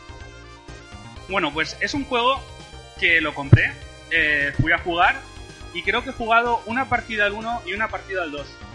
Y no he vuelto a tocarlo. Anda, Es un juego que me encanta, pero al mismo tiempo entendí que cuando estaba jugando en la PSP, además con los problemas que tiene jugar multijugador con la PSP, eh, no era lo mismo. Mm, No me- eh, es cuando entendí que es un juego en que, al que me gustaba jugar, pero porque estaba jugando con amigos. claro. Claro. Entonces es para mí esa cosa de, de decir, es un juego que me encanta, que he disfrutado muchísimo, pero cuando lo he tenido en versión doméstica, no me ha llamado la atención para nada. Y es eso, porque me faltaban mis amigos para estar jugando. Está claro. Es, es la magia de lo que tenía los recreativos, que es lo que yo decía al principio, es decir, esa gloria, esa gloria y ese disfrute, ¿no? De tener un amigo, de esperar a un amigo para jugar a un juego, de llamar a un amigo y decir, bájate y vamos a echar un el juego que sea, se perdió el mismo día que cerraron los recreativos. Y es lo que estaba contando Pau uno a uno, porque tú lo juegas en tu casa, incluso aunque lo jugaras online. Que no es el caso, mismo. ¿no? Pero bueno, ya no es esa magia. Nosotros jugamos muchos juegos de los que hablamos aquí en Rejugando en online, nos lo pasamos muy bien, jugando un brawler o un, o un juego de, de baloncesto, muy bien, pero no es lo mismo que juntarte, como hemos hecho antes ahí, que con jugar un NBA Jam. El calor humano. Mano, claro, tiene que ser seguramente el calor humano. O poder cagarte en él y en toda su estirpe en la cara, que eso también le da un valor añadido a cada juego O meterle un codazo. infernal. Claro, claro. O hacer humillación, o sea, gritar como que lo has humillado y eso se ha perdido. Se ha perdido. Se, se pierde factor humano. Por cierto, la versión de PSP está muy bien, Ujú. Power Stone. Y hay también una recopilación de clásicos de Capcom, que de vez en cuando la ponen a precio de risa, que se puede jugar en Vita. Y la verdad es que es una pasada tenerla en, en la memoria.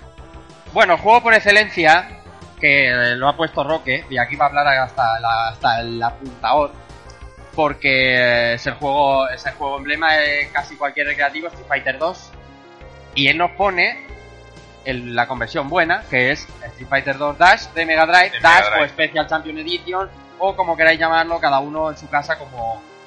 como o Street Fighter 2, coma. 2 comas, ¿no? Qué, ¿Cuántos se qué mítico y qué barrio bajero es Street Fighter 2, coma. 2 comas. Roque. Pues sí, este juego es, es un juego que hizo tambalear mis cimientos mega driveros, porque yo ya tenía la Mega Drive cuando salió la Super Nintendo con este juego y, y fue un palo. Fue un palo Fue las duro, fue duro. quien se compró en ese momento la Super Nintendo y te lo restregaba y Aún palo. recuerdo el dolor de esa época, fue duro. Y bueno, mm, poco más, poco más tarde nosotros tuvimos nuestra venganza, Un recibi- año. recibiendo esta versión con los cuatro personajes finales. Una versión que para mí se acerca más, es más fiel a la CPS1 que la de Super Nintendo, quizá por la arquitectura de Mega Drive, que también es más similar. Y, y es que de este juego, mm, es que poco se puede hablar de un Street Fighter 2. Eh, puedo hablar de, de- de mi experiencia con él cuando me lo compraron. Recuerdo que costó 12.500 pelas. Anda. A mí me costó más barato, en el, en el continente. 9.900. Fue un shock eh, cuando llegué a mi casa con el mando de tres botones y vi lo que tenía que hacer para jugar Oh, qué con bonito. patada de puñetazo. No se, po- no se podía configurar, entonces a las Al, al menos 12.500 no era la versión de Game Boy. Bueno, No, no, es que bueno, he tenido, bueno, he bueno, tenido, bueno. creo que la suerte de no, no jugar. Pero le dabas al Star y todo arreglado. Y a las 12.500 pelas, eh, días después se sumaron las del mando de 6 botones. Claro, el ritmo Eso sí que no recuerdo lo que costaron. Y tener esto, tener esto en casa, mm, aquí sí que, sí que, aquí yo por lo menos en la época no notaba ese recorte gráfico. También es porque quizá cuando ya lo tienes en casa ya no vas tanto a los recreativos. Claro. Dejó un tiempo casi de ahí. Claro. Y, y esto para mí sí que era la máquina. Para mí sí que era la máquina. La llegada de, de Street Fighter 2 a Super Nintendo, como dices tú, aparte de un vacío en los recreativos, porque la gente iba a la casa del que tenía la Super a- al principio, que ahora las podemos comparar y el de Mega nos puede gustar más, menos, pero entonces el de Super, como tú has dicho, cuando salió de lanzamiento con Super Mario World, fue un, fue un shock. Es decir, cambió el espectro del videojugador para siempre porque eh, ya no te bajabas a recreativo, llamabas a tu amigo, se venía a tu casa y, y a viciar. Los pasamos muy mal los segueros. Pero da igual, una versión u otra. O sea, lo que supuso Street Fighter 2 en los recreativos, ya lo hemos hablado infinidad de veces, cómo empezó a llenarse a las arcades, cómo la gente empezó a encontrarle eh, la gracia a los uno contra uno. Pero es que en consolas, ese juego, eh, eh, no, te- no, o sea, no necesitabas comprarte otro juego, sabes que te caían un par de juegos al año en Mega Drive y tal. Cuando llegó Street Fighter 2, ese vacío se llenó. Y, hubo mucho tiempo, yo creo que hasta la Peldu de Steam, desde Street Fighter 2 hasta la Peldu de Steam no compré más juegos. Porque no necesitaba. Cogías a cualquier amigo, vente a mi casa que vamos a echar... Pues él te decía, voy a tu casa que vamos a echar unos Street. Y cambió para siempre el curso de Mega Drive. De jugar eh, eh, a Sonic 1, tú solo. Sonic 1 por decirte uno. Puedo decirte Wall of Illusion o el Rey León o lo que quieras de... A, te- a querer jugar siempre a dobles para poder jugar contra un amigo. Solo ha conseguido Street for Rage y Street Fighter en Mega Drive. Hablamos ahora de Mega Drive. Es un por maravilloso. Yo no tengo ninguna pega de... Bueno, tengo alguna pega. Pero no la voy a decir. Te tengo alguna pega. Los FX quizá. Ah, a lo mejor. Bueno, bueno. A lo mejor.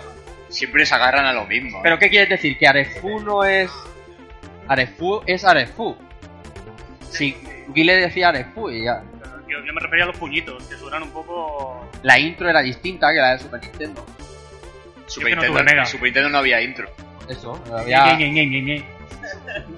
Pero fue un, fue un juego revolucionario en los dos, en los dos ámbitos. En la, en la recre, aquí sigue siendo en Arcade Vintage donde estamos es un es un, una de las máquinas más visitadas porque te, te- te recuerda antaño ixo facto y en consolas pasó igual, exactamente igual. Versión que pruebes, versión que te enganchas y partidica que le echas. Fue el, el primer cartucho de Mega Drive de 24 megas Eso es. y fue el primer juego de Capcom que programó Capcom. También. Este fue eh, anteriormente todo lo reprogramaba Sega, MERS, Stride. Este lo hizo Capcom. ¿De verdad? Bueno, al respecto del Street Fighter, en- sobre todo en versión recreativa, a mí una de las cosas que, que más me frustraba en su momento era la cantidad de Street Fighters que había por ahí, porque prácticamente todos los salones recreativos lo tenían, pero no muchos tenían el Street Fighter con seis botones. Claro. Eso era, eso era rarísimo. Te podía tocar un puño medio patada fuerte, puño medio puño Cuatro flojo. botones. Claro, puño medio puño flojo, patada. patada fuerte, patada media. Pero nos daba igual, como no se conveaba, si era hincharle a hostias. ¿No? Era hinchar a hostias al otro y ya está. De hecho, incluso de cuando te encontrabas o te hablaban de un puzzle que podías hacer Hadouken en el aire y vas corriendo porque Sí, sí. querías jugar a eso. O sea, Los Rainbow esos no que es le que no te dabas. molestara que fuera puzzle, es que lo buscabas. Ah, yo me- me- eh, lo, lo hemos comentado alguna vez en el programa, esos Rainbow que le dabas al, al One Player y cambiabas de personaje instantáneamente. Y eso era. Vamos, yo me iba al to- a tocar a la otra punta de mi ciudad. Elche no es pequeña. Y si había que andarse una hora para jugar a esa versión, pues acababa una hora y no pasaba nada. Pero es verdad que cuando llegó el juego que dice Rocky a casa, Street Fighter a Mega Drive, no recuerdo volver a echar una moneda en un Street Fighter hasta hasta ya que empezó otra vez el, montar salones retro y arcade vintage y demás, siempre jugaba en casa. Desde que salió, y eso es mucho decir, ¿eh? Y hacer, hacer- hacerse famoso en clase porque eres el que tiene el Street Fighter. Claro, claro. Eso le pasó primero a los de Super Nintendo. Porque el se compraba una Super tenía tenía Yo- Street Fighter. a, a mí me coincide que fue cuando yo vivía en Barcelona Sí, y en esa época cambié de. me fui al pueblo. sí. Y yo invitaba a la gente de Barcelona a, su- a jugar a la Super al Street Fighter 2. Hacerse, A hacerse reventarnos 30 a- kilómetros, Claro, no, Ah. bueno, se subían en el tren, se quedaban Ah, a vale, dormir, vale. fin de semana y reventábamos el Street Fighter. claro. Y la, y la boca. Nunca un juego ha vendido un mando tan bien como el Street Fighter 2 de Mega Drive. Madre mía. Pero en la versión de Super Nintendo, bien, pero los botones del- en el, de hombro en el mando, A mal. mí sigue sin convencerme también. Y fíjate que luego años más tarde me he acostumbrado. Ahora juego Street Fighter 5 y lo juego igual de bien con el gatillo que en el arcade stick. Yo no, todavía. Tiene no. que ser la edad. A mí me cuesta el izquierdo, no sé si es porque está con la cruceta y tal. A lo mejor es porque tienen más ejercicio con la derecha. También, también puede ser. Por eso digo, bueno, Curiosamente, en cuanto al Street Fighter, la versión doméstica que tuve yo fue el Super Street Fighter 2 Turbo en PC. empecé. Empecé. Hay cada Que drama. cuesta un poquito solo de instalar. Hay cada drama. No, y curiosamente jugaba al, al revés, porque jugaba con la cruceta y los botones a la, a la izquierda. O sea, que es O sea, jugaba con los cursores y luego QWE ASD. Hostia. Me costaría, ¿eh? Seguro que te pones y lo haces. No, lo- en realidad falla. era el teclado y por eso ahora las, las hitbox están tan de moda. Claro. Pues eh, va- va- es muy fácil. Hombre, a no ser que sea un hanger, pero aparte de eso. No hemos hablado de todas las conversiones de Street Fighter 2, pero ni que decir tiene que hay unas conversiones por ahí abominables, tremendamente horrendas, injugables algunas, La de Amiga. eh, entre otras, auténticos dramas. Creo que en algún programa ya hemos hablado de ello, no sé localizar cuál, pero es una cosa. Yo me imagino que serían el que hicimos de Street Fighter. ¿Lo hemos hecho? Mm, Hicimos Street Fighter 3. 3. Bueno, no lo sé. Hay unas versiones que eso es Pero yo las adoro todas. ébola.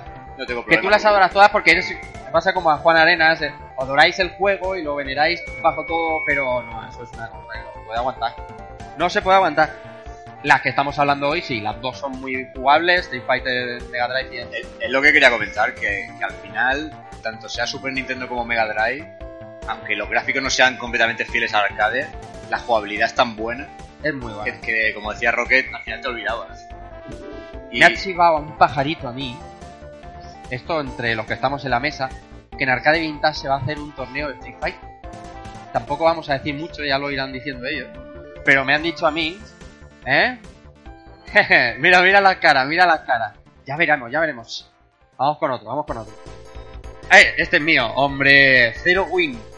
Zero Win es un arcade de Top Plan que eh, a mí me encanta, siempre me ha gustado. Es un arcade bastante básico, pero tiene. Es el famoso juego del All Your Blocks, are, All Your Bases are belong to us, ¿vale? Esa intro que tiene una traducción regular y que siempre se ha tomado como un meme. Y me da mucha rabia porque siempre se acuerdan de este juego por eso. Pero tiene una banda sonora brutal y una jugabilidad muy divertida. En arcade es muy buen juego, pero el port que salió para Mega Drive es una maravilla. Es una maravilla. Incluso musicalmente a mí me gusta más. Hay estos juegos que sabes que suenan peor, tipo Área 88, ¿cómo se llama? Y un Squadron, ¿vale? Que la primera canción en Super Nintendo es la potencia guitarrera máxima. Y en arcade está bien, pero como tiene más instrumentalización, es más suave. Pues aquí pasa igual. Zero Win tiene Natols, que es esta pantalla primera, tiene una banda sonora en Mega Drive deliciosa, ¿eh? Una jugabilidad un poco extraña porque la nave tiene a veces tiene el poder de atraer cosas y puedes ponértelas de escudo delante, pero a mí me flipó. Y es una y estaba tan bien hecha que yo alucinaba de cómo podía estar. Eh, No, no era 1-1, pero no hallaréis muchas diferencias salvo en los detalles del fondo y demás que la estuviera tan bien hecha para 16. La jugabilidad parece que es Es fiel, fiel. muy fiel. Era sorprendentemente fiel. Y yo jugué primero al, al, al arcade y además no sé bien dónde, porque no es una máquina muy común. Y, y cuando me compraron, me compraron o me compré, yo no lo recuerdo, depende del año, 92 o así. Me compraron o me compré Zero Win, flipaba. Decía, es que tener arcade en mi casa, este también me robó unas cuantas horas. Son de esas cosas que no se dan mucho, pero que sí que a veces pasa que tienes uno, uno la recreativa en tu casa. Por eso quería poner Zero Win. No porque lo conocierais ni porque. Pero deberíais jugarlo. De hecho, deberíais jugarlo si lo traigo al programa. No, no, no, no, no lo voy a traer, no lo voy a traer. No lo voy a traer aprovechamos. No lo voy a traer. ¿Por qué?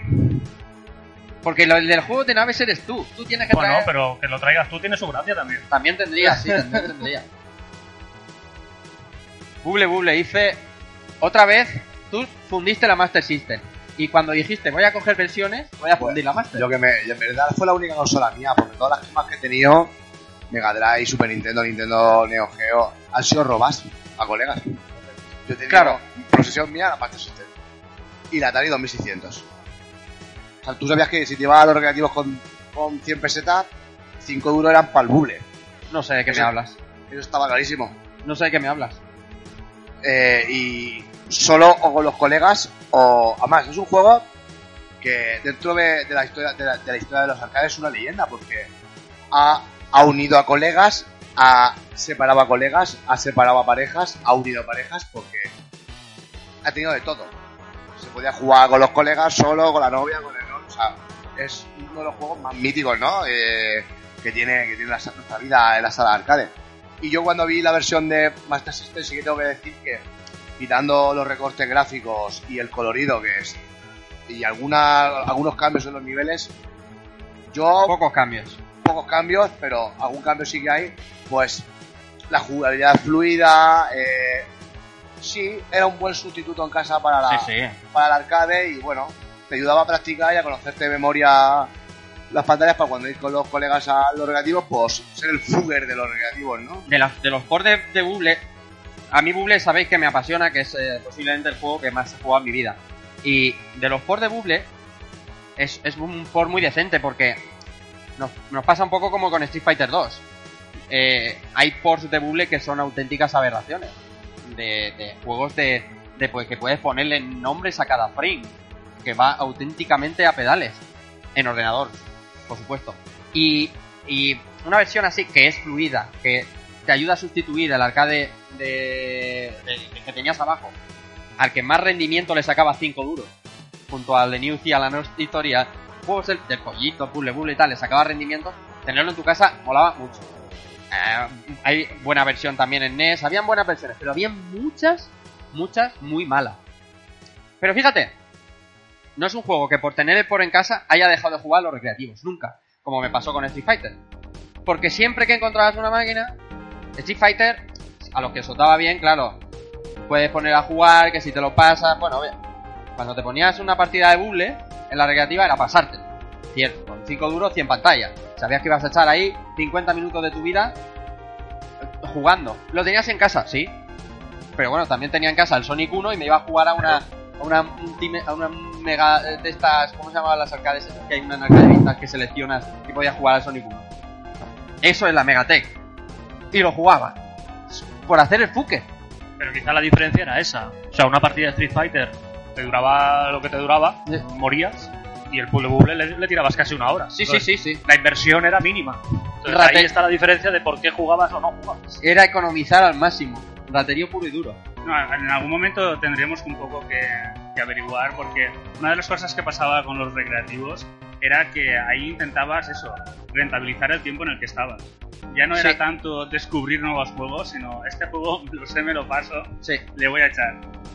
Y a veces era eso, si en este aguanto 20 minutos, le voy a echar a este, en lugar del otro que a lo mejor en 3 o 4 muero, Sí. de manera inmisericordia.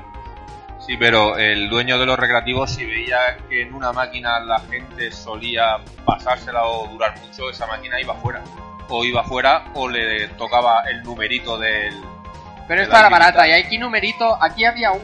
Pero ¿sabes lo que hacían? Movían para que es como te pone abajo el level tal, Sí. se te lo sacaban de la pantalla por abajo y tú no veías en qué dificultad. Claro, claro, jugando, claro. Pero si tú habías estado jugando a ese mismo juego una temporada anteriormente y luego llegabas un día y dices, coño, ¿qué pasa aquí? Te lo había tocado.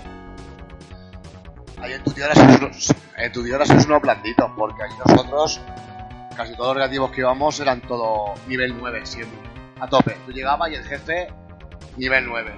Yo el más común, bueno, en el 4 y a veces el 6 también lo llega a ver. Era lo más común. Nivel 9. Todo, pero Kino Fight en todo, porque él, por ejemplo, se ha quedado incluso campeón en algún torneo de, de Buble Buble y, y les hemos dado, hemos reventado los botones, como la que hay aquí, botones reventados de darle. Reventado, Sí, bueno, claro. Te hablo de, de horas. Y hemos palmado pantalla 60, otra, otra, o sea, eh, nivel hardcore. Lo he echado muchísimo, en arcade, muchísimas Ha horas. eh. sido, ha sido He jugado, tú, he jugado más al Bule Bule que al Kilo Fighter 98. O sea que os curtieron, ¿no? Ahí eh, en vuestros recreativos os hicieron ahí pasarlas mal para, para que luego tuvierais ahí habilidad.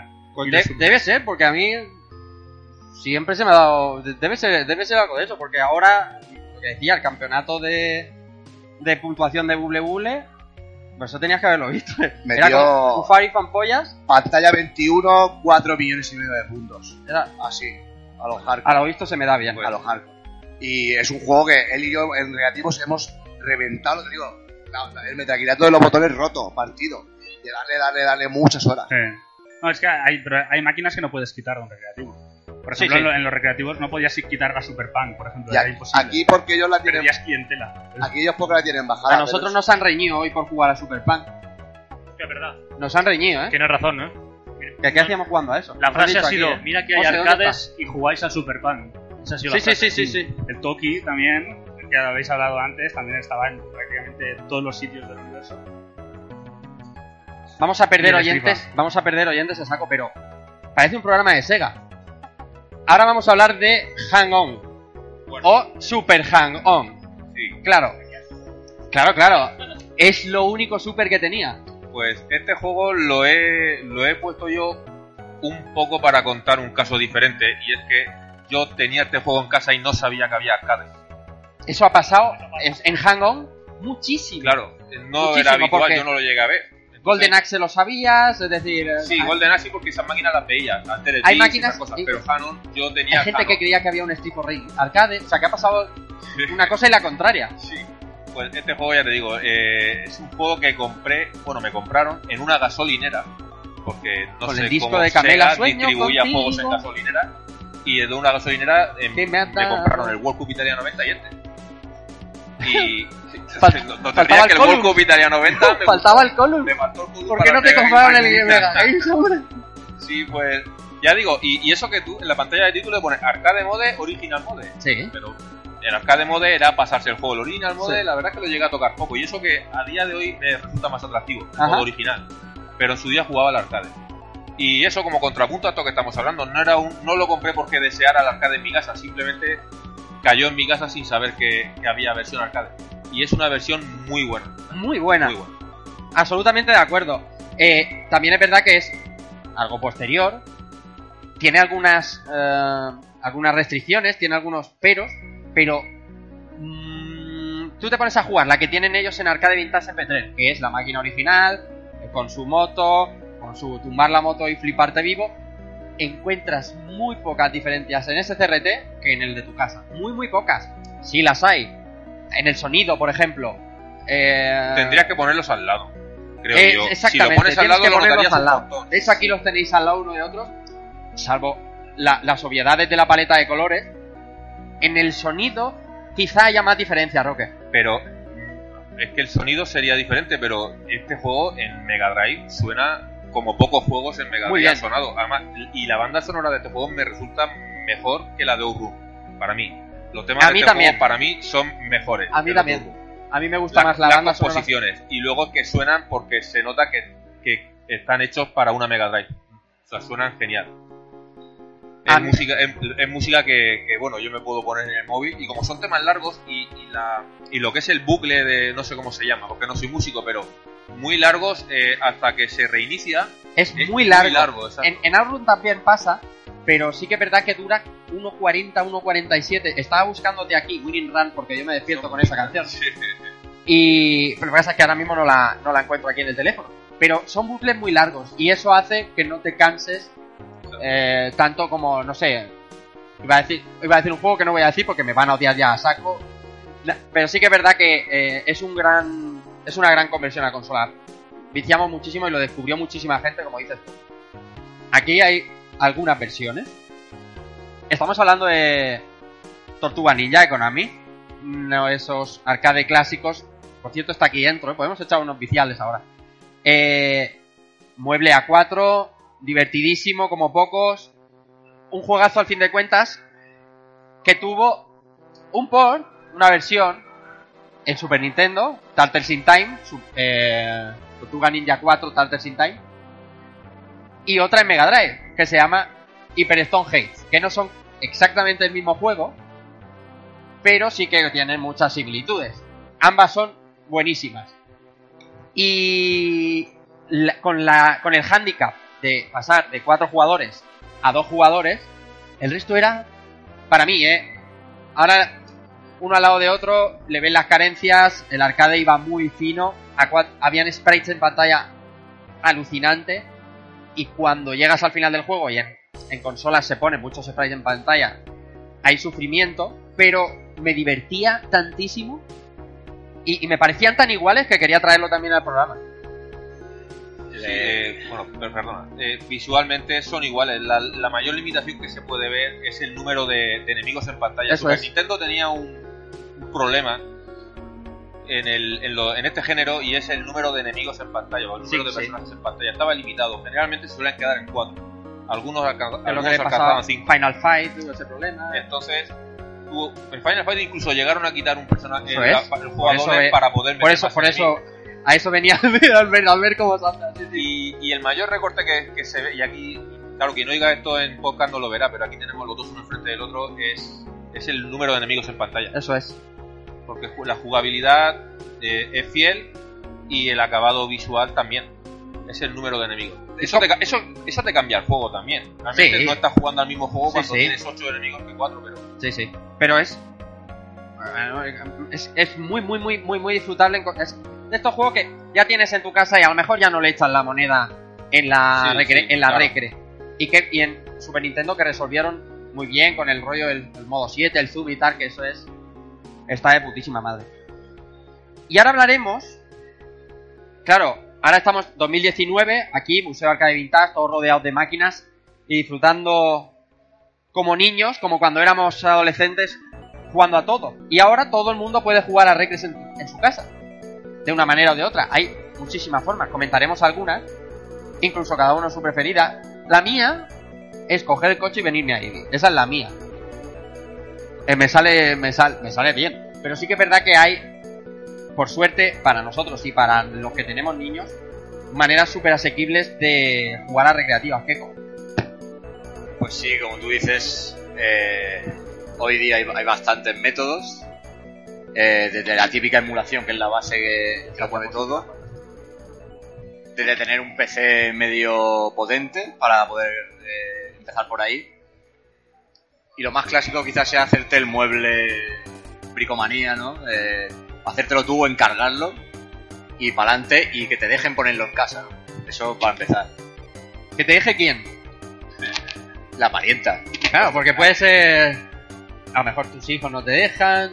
El que viva con su madre. No, me refiero. Quiero referir. ¿A quién hay que pedir la licencia de, de apertura?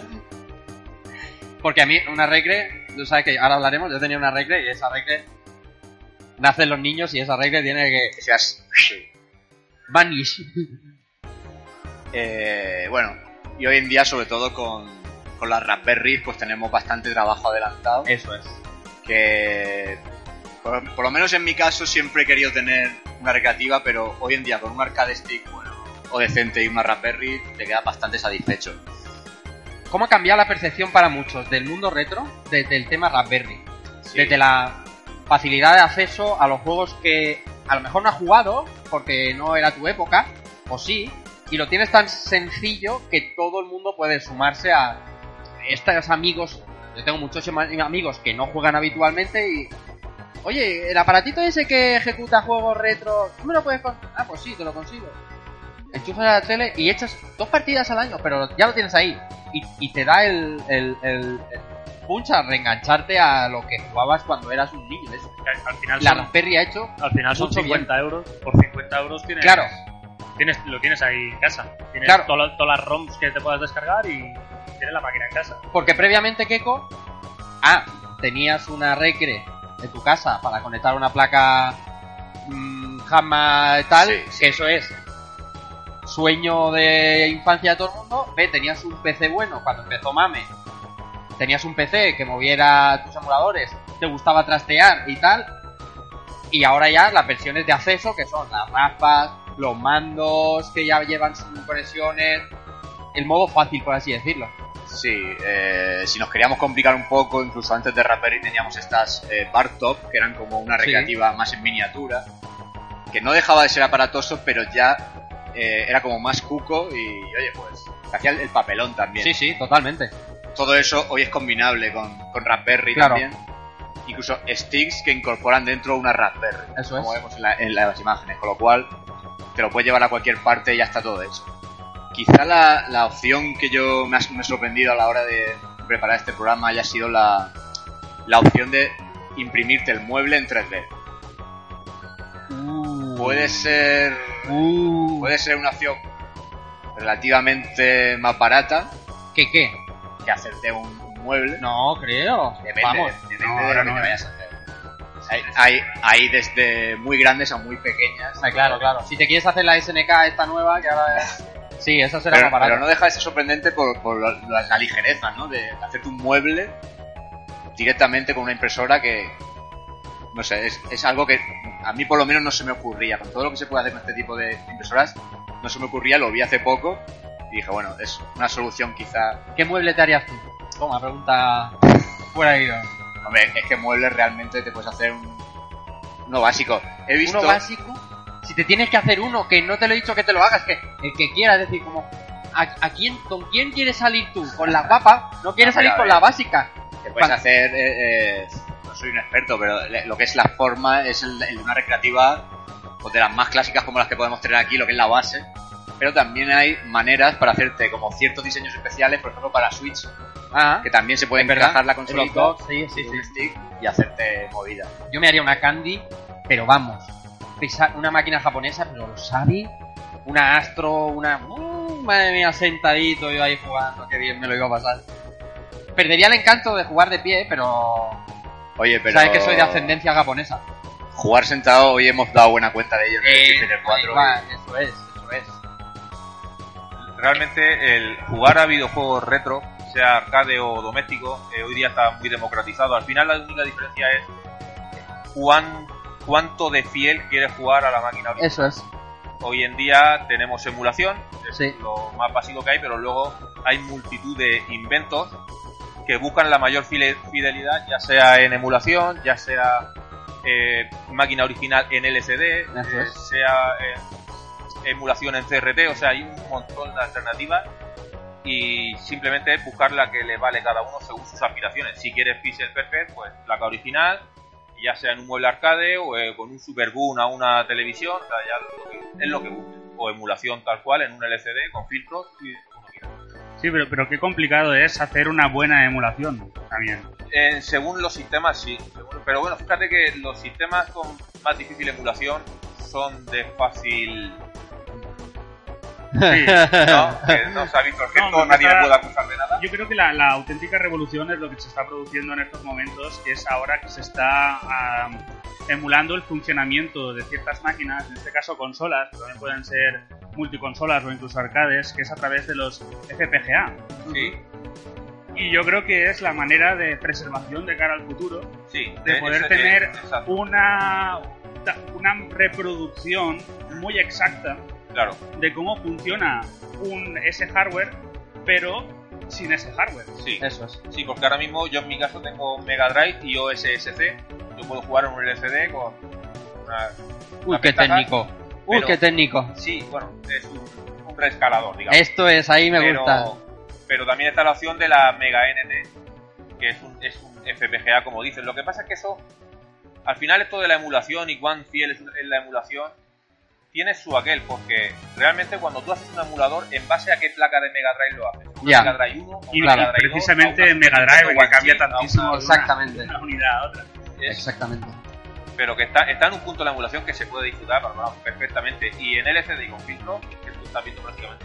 Ahora que se está acabando el odio a la raspa, como la llamo yo, no, no es porque se esté acabando. Hubo una época en que la raspa estaba como mal vista, ¿no? ¿Vale? No hace mucho. No es nuestro caso, está claro. Pero no, no podemos hablar siempre, tenemos que generalizar y, y es cierto que cada vez es más común lo de eso lo hace mi raspa, ¿no? Eso lo hace mi Raspberry. Las compañías, con buen criterio, con Nintendo a la cabeza, y ahora hablaremos, ahora aquí tenemos el, el mando nuevo presentado por Neo Geo, eh, se ha dedicado a, a llevarte los juegos que tenía en su consola, no del arcade en este caso, hablamos de consola, pero con el mismo sistema. Sistema que te permita fácilmente volver al juego del pasado por 70, 80 euros, depende de la NES, Super Nintendo, ahora viene Mega Drive, ha salido la Neo Geo, Keiko, entonces hay un mercado que eh, evidentemente la gente no iba a dejar escapar. No, claro, las compañías no son tontas. Evidentemente están viendo que están cogiendo sus juegos y sacando un beneficio. Vamos a sacar nuestras consolas con una selección de juegos. Eh, no a todos han gustado, eh, siempre hay alguna discrepancia. Eh, me gustaría que tuviera este juego, este otro, pero al final están siendo un éxito en cuanto a, a ventas, incluso en especulación con el tema de... Sobre todo de Nintendo, la, la espe- la especulación es culpa de Nintendo, ¿vale? Sus, sus, sus pocas unidades que sacó al principio, sobre todo de la NES, ¿vale? Luego ya con la Super NES Mini ya cambió un poquito la historia. Eh, pero sí, al final es eso, juegan con la nostalgia y el dinero de la nostalgia. Entonces, al final que te vengan 32 juegos, 23, mm, todos sabemos que son sistemas súper vulnerables que al final, por un lado o por otro, le, le acabas metiendo todo el ROM set. Así que al final yo creo que te están vendiendo la carcasa. De nostalgia, le- la metiendo nostalgia. Te están trocitos de nostalgia, que es de lo que va esto, no va de otra cosa, está claro. Hay gente que lo hace mejor como Nintendo, habrá que ver la de Sega, y hay gente que lo hace peor como PlayStation. ¿Vale? Entonces, bueno, eso ya es lo que las compañías quieran arriesgar o el amor que le pongan a, a sus productos. La cuestión es que yo recuerdo cuando hace hace 10 años yo monté una regle que ya no tengo casi 10 años, quizá un poco más, más, más, más, más. Por más mi hijo tiene 9.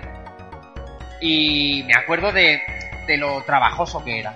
De, de lo que te pegabas currando horas, que primero el mueble, luego el ordenador, porque tenía un ordenador, tenía un K6, K6-2, un K7, bueno, con su emulador, configúralo, un currazo. Te tienes que poner, te tiene que gustar. El tenerlo tan a mano ahora, y, ya te digo, no pasa tampoco tantos años. Me siempre me pone contento, es decir, que no sé decir, mi hermana, la persona que menos juegue y que tenga mi suegro, mi suegro que es un tío relativamente joven que de repente dice, ese juego de Amstrad que tal no sé cuánto, me voy a comprar esto o Rafa, hazme pinchas, juegas y, y, y- vuelves. Económico, no te tienes que mojar en nada, no, es aparatoso, lo guardas, sacas tu... Es, es maravilloso. Luego aparte, incluso si se quiere ser aparatoso a cosa hecha, tenemos estos sticks dobles que se venden en, en plataformas de internet, sobre todo más... Rollo este del... Los que son Pandora's Box, por, por- por entendernos, que llevan dos sticks, siempre con alguna serigrafía, rollo Street Fighter, King Fighter así genérica, que a mucha gente, mucha gente prefiere eso porque ya viene todo apañado y a lo mejor no son tan exigentes en si está este juego o no y con los arcades clásicos les vale. Claro. Eh, tampoco es mucho más, a lo mejor son 80, 100 euritos que, oye, si te va a molar, Sí, que es un, ar- un X arcade con sí, raspa dentro y... más o menos, sí, porque luego realmente eh, las compañías aprovechan un poco más. Capcom ahora ha sacado el super joystick este que es el logo suyo. Que la forma del sí, sí, sí. es su logo. ¿Está el de Capcom? se llama. ¿Cuál, cuál? No lo veo. No lo veo, no lo veo. Yo he visto el de SNK. Y bueno, sí, el de Neo Geo también. No, no, no, el de Capcom que pone su logo, el, de, el logo de Capcom, Creo que no está, no está ¿Qué en las es? diapositivas. que es... A, a mí me parece terrible, o sea, me parece abominable totalmente. Y viene, y viene con muy poquito juego. Viene con su... Claro, su- pero es lo que dice Albert, luego viene el manoseo y le mete mano... Viene con pocos juegos y mucha polémica. Encima, encima con el Sí. lío del Final Bar. Con el- el- Eso el es, Final, con una versión del Final Full Alpha ahí para, para gozarlo. Y, y pasta, porque la nostalgia vale dinero, claro. Me estaba, estaba mirando el adaptador este de Switch impreso a 3D que me... me- me- No lo había me- visto. ¿eh? Guapísimo, Pero eso, eso es impresora 3D, ¿no? eso parece impresora 3D, es guapísimo eso, ¿eh? Eso es chulísimo. También- Mira, ahí viene cómo montarlo. Mira, ahora hay un, un aparatito que se ha comprado Alex Kafka. Las Kafka se ha comprado un aparatito que coloca la Switch como si fuera un dock, pero es un arcade stick. Sí, lo he visto. Eh, lo venden lo venden los chinos y Sí, nos tendrá que decir cómo es, pero yo lo veía un poco que se te, se te mueve. O sea, que ¿Qué cuando, la emoción de- del momento. que es para Switch, si quiero decir. Ya, pero eh, todo el mundo nos emocionamos. Es verdad, es verdad. Pero sí que es verdad que hay, hay muchísimas opciones Luego ya lo que decíamos, es un poco lo, lo que se quiera gastar cada uno. Eh, realmente lo que es la experiencia de jugar a los juegos es accesible totalmente. También tenemos, para los que se quieran dejar la vista, tenemos unas mini máquinas chinas que intentan competir con lo que es una Neo La Geo vista Mini. y los dedos. Y la, y la vista y los dedos, y los dedos. Pero si te dejan los ojos. Ahí está el asunto. Madre mía. Eso Hombre, ya... la, la Neo Geo se puede conectar a la tele. pero- La Neo Geo está así, te puedes conectar a la tele, pero ahí, demasiado bien. ahí son 3 pulgadas, 3 No, pulgadas y media, la- ¿eh? las copias también se pueden, pero claro, conéctalo a la tele y prepárate. Claro. O sea, es un poquito meterse en el mercado de alguna u otra manera. La cuestión de las arcades es que sea doble. Es decir, ve, las partos de esta que son on player y tal, es desaprovechar la mitad del catálogo, la mitad o el 70% del catálogo y de la diversión que te da tener un arcade en casa. Y que no, no, que no se nos pase a hablar de los Everdrive, que es otra opción también, en máquina original, Eso es, está bien. para disfrutar de todo el catálogo de la máquina. Sí, y sí. aparte del catálogo de la máquina, también de juegos que no llegaron a salir, Claro. hack- hacks que están muy bien hechos. Claro, Incluso hay Everdrive con funciones extras como salvado de partida, claro. generalmente los más caros. Y es una opción a día de hoy, vamos, increíble. Sí, a mí me gustaría preguntaros así un poco en cuanto a preferencias de lo que es palanca y botones. No sé... Eh, se- para, en mi caso, según el género. Según el género, prefiero eh, stick y, y botones o, o pad. Pero, No, pero- Industrial Lorenzo No, pero o hay-. En mi máquina tengo Industrial Lorenzo. Porque, In- Industrial porque- Lorenzo Bueno, para porque nos criamos con una ello. videoval. Y al ser una videoval, no le puede, le queda como un Cristo dos pistolas. Si le pones, si le pones un Industrial Lorenzo, para que lo entiendan los oyentes, el bate clásico de toda la vida, el el. Y los botones con el... Con el esto. con un didito, ¿no? Con un didito. Los Sunway Seimitsu y todo eso, no. Bueno, en mi caso no los puse por, por estética. Bueno, al final, ahí. si, si vas jugando a, a juegos de lucha, al final acabas eh, un poco muriendo a Sanwa. O lo que han hecho ahora los... eh, ¿Cómo se llama? Ellos. El que, no, pero que el que es de, de los fighting games. Yo, yo para jugar fighting, yo me gustan los coreanos, que son, yo por ejemplo uso Crow, Mm. que es una marca un poco cara, pero Sí, con- es espectacular. ¿Con, con joystick ortogonal también. No, eh, ¿De- de- no, de no, qué? yo soy clásico, yo cuando directo. Tú, siempre llevas a King Kakwan. ¿Eh? ¿No? Si te gustan los coreanos para el Sí, por ejemplo. siempre usas al King Kakwan. Para, para juegos de naves o bubbles y demás, prefiero Seimitsu. El tacto que tiene es Seimitsu. Y luego para los botones, eh, para jugar lucha, prefiero Sanwa, porque se disparan muy rápido. Y para los juegos de, de más juegos, prefiero Seimitsu. Que Son ahora en, en los, en los arcade stick, mm, es que no me acuerdo ahora de qué compañía. Sanwa. Eh, no, pero quiero decir que había sacado su, su propio joystick y sus propios botones. No sé si era. Hay, hay muchas compañías que han sacado Quamba, Sí, tiene lo suyo. No, que- creo que era, creo que era em, Ori. Ori. que Ori, había Ori tiene sacado. sus propios botones. Se ha empezado a acercar un poco al Pero, tacto Sanwa, pero a mí Sí, sigue no, son, ha copiado el sistema de disparo de los, de los Sanwa, pero eso hace más ruido que. Aquí estamos, Mm. al, al ver y yo, fuerísimas. Estamos totalmente. Es que, pues No, todavía, pero estamos fuera. También- o sea, pero- jugamos, pero jugamos con una. con un- lo que sea, jugamos con un mando de madera. Que jugábamos al de Atari 2600, que te digo que te vaya botones aquí, como para decir sangua. Y que No, ya pero- al- No, y, y vosotros que ibais diciendo que pues, si el mando era Master System. Master Eso, System, es que ahí jugaban al Mortal Kombat el de callo Master ahí. System. Y el teclado con MSX. Que antes me pegaba un salamander con el teclado. O sea, Sangwai Senmitsu. Me regalaron un arcade stick hace, hace unos cuantos años. No sé lo que lleva, eso va de cine, eso va. Le das para adelante y el muñeco se mueve. Pero, pero, Rafa, es caro. Mi- mi es caro. mi- Es caro, es caro. Y en la época a veces fallaban los botones o te ponían dos puños sin ninguna patada. Nada, y, y- y éramos más felices que, que nadie. Y ahora llegas aquí a las máquinas que tengan varios juegos configurados, que por lo que sea, un puño está cambiado al flojo. Uh, esto, esto, y la diagonal, no va bien la diagonal. La diagonal, la diagonal. No, pero cuando, cuando empezaron a llegar las máquinas Sega como la del Virtua Tennis, ahí ya decías, ostras, estos controles son diferentes a los de Claro, Sega". claro, claro. Tiquismiquis que os habéis vuelto. Y luego para los niños. Vais a las pi- a Para las los niños, piedras. para que jueguen los niños, es Lorenzo, porque ya te puedes colgar de ellos. que no Es verdad, eso es cierto. No, pero eso es que, pero Vale, es que eso nos es hemos verdad. criado con ello. Es Tú como, juegas- yo por es ejemplo, como en la comida de tu madre. yo Está por ejemplo, buena. no, pero a ver, Uh. yo por ejemplo, yo, yo que he competido tantos años, yo por ejemplo, de venir de las fui- Alterofilia. No, de competir a los juegos de lucha. Eh, yo dejé de ir a los recreativos cuando me los encontré cerrados. Entonces yo soy de, yo soy de bate. Cierto totalmente. Yo soy de bate. Pero tú eres de bate. Entonces, yo necesito que eh, la palanca tenga una, tenga una resistencia. Y tenga un- lo, que, lo que tienen los coreanos es que la vuelta al punto cero es antes que lo del Ultra Lorenzo. Total, que hemos hablado yo- de la facilidad de jugar yo no- arcades. yo no tengo que soltar el stick para que él vuelva.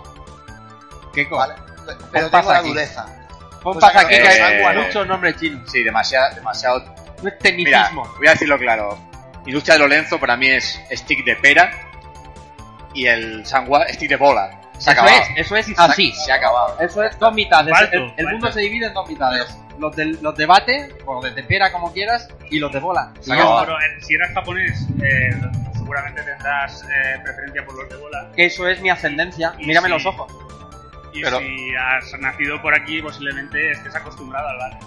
Pero fíjate que hemos empezado diciendo que hoy día jugar retro es muy sencillo y Muy como sencillo. poco a poco nos estamos nosotros complicando la No, vida. pero, es- pero estos son opciones realmente. sí, siempre, siempre así, siempre te puedes complicar. no, hasta donde quieras. Hasta y, donde quieras. y- y dinero hasta, hasta lo que te quieras Esto, gastar. esto es también. un poco como el mundo del PC, ¿no?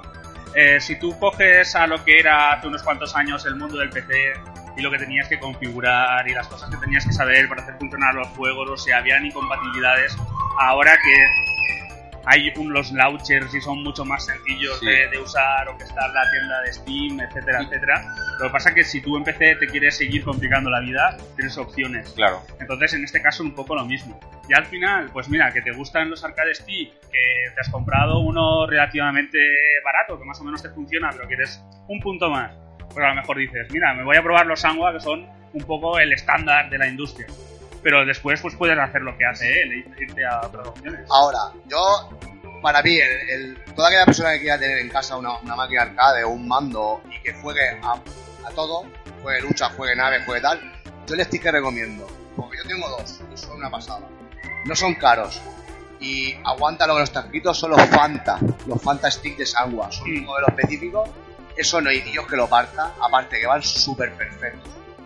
Y son de, son de pera, puedes ponerle bola, Mm. pero no son caros. Yo, por ejemplo, el stick que tengo yo es muy. Eso, lo que es la palanca que tengo yo es muy cara, pero porque yo me he competido, le doy mucha caña, pero para jugar en casa, fantastic. Y bueno, ya para, para rematar al respecto. Yo el, ar- yo el arcade stick que jugaba en Amiga era el Telematch. Claro. El arcade Era- stick que y jugaba. es, es un buen mando. El arcade Era stick muy buen de mando. Master System era referencia. El arcade stick de Master System sí que era una referencia. Tenía el, arca- el stick a la derecha y el botón a la izquierda. o sea, ¿de qué más, qué más puede pedir? Hemos venido de eso y ahora estáis hablando aquí hace cinco minutos de si el clic hace clic clic o hace clic. Pero a ver, lo que jugáis en PC, por ejemplo, tenéis teclado mecánico.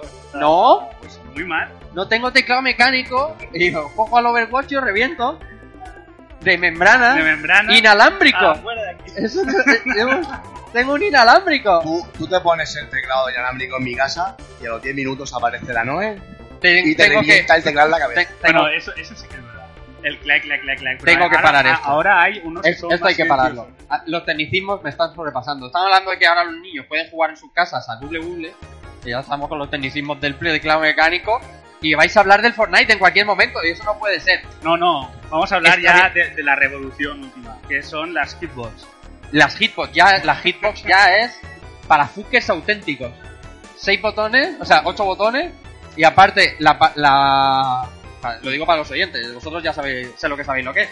Sin, sin palanca, con cuatro botones, como se ha hecho el teclado toda la vida, los que somos Master Race, a sufrir ahí. O también hay otra opción que es con cursores de PC, con teclas mecánicas de PC Claro, claro, y botones. claro, claro, eso sí. Hay un híbrido Mm. que lleva la mitad de, de la parte izquierda de mando de equipos, como el mando de equipos, Mm. y la mitad derecha botones arcade. Hay un híbrido. Hay un, hay un chico que sacó un proyecto. Los más El, pri- el primero, eso era parecía la película de Alien, ¿sabes? Un injerto y raro. Pero ya se está empezando a comercializar. Es un híbrido. Lo más fucker que he visto yo hice es un mando de Move de PlayStation. Sabemos de- quién lo juega. De PlayStation Y el, y el PC, teclado. Y el teclado. Con Para jugar y a un con teclado. Para jugar Overwatch. Eh. Increíble. Una cosa exagerada.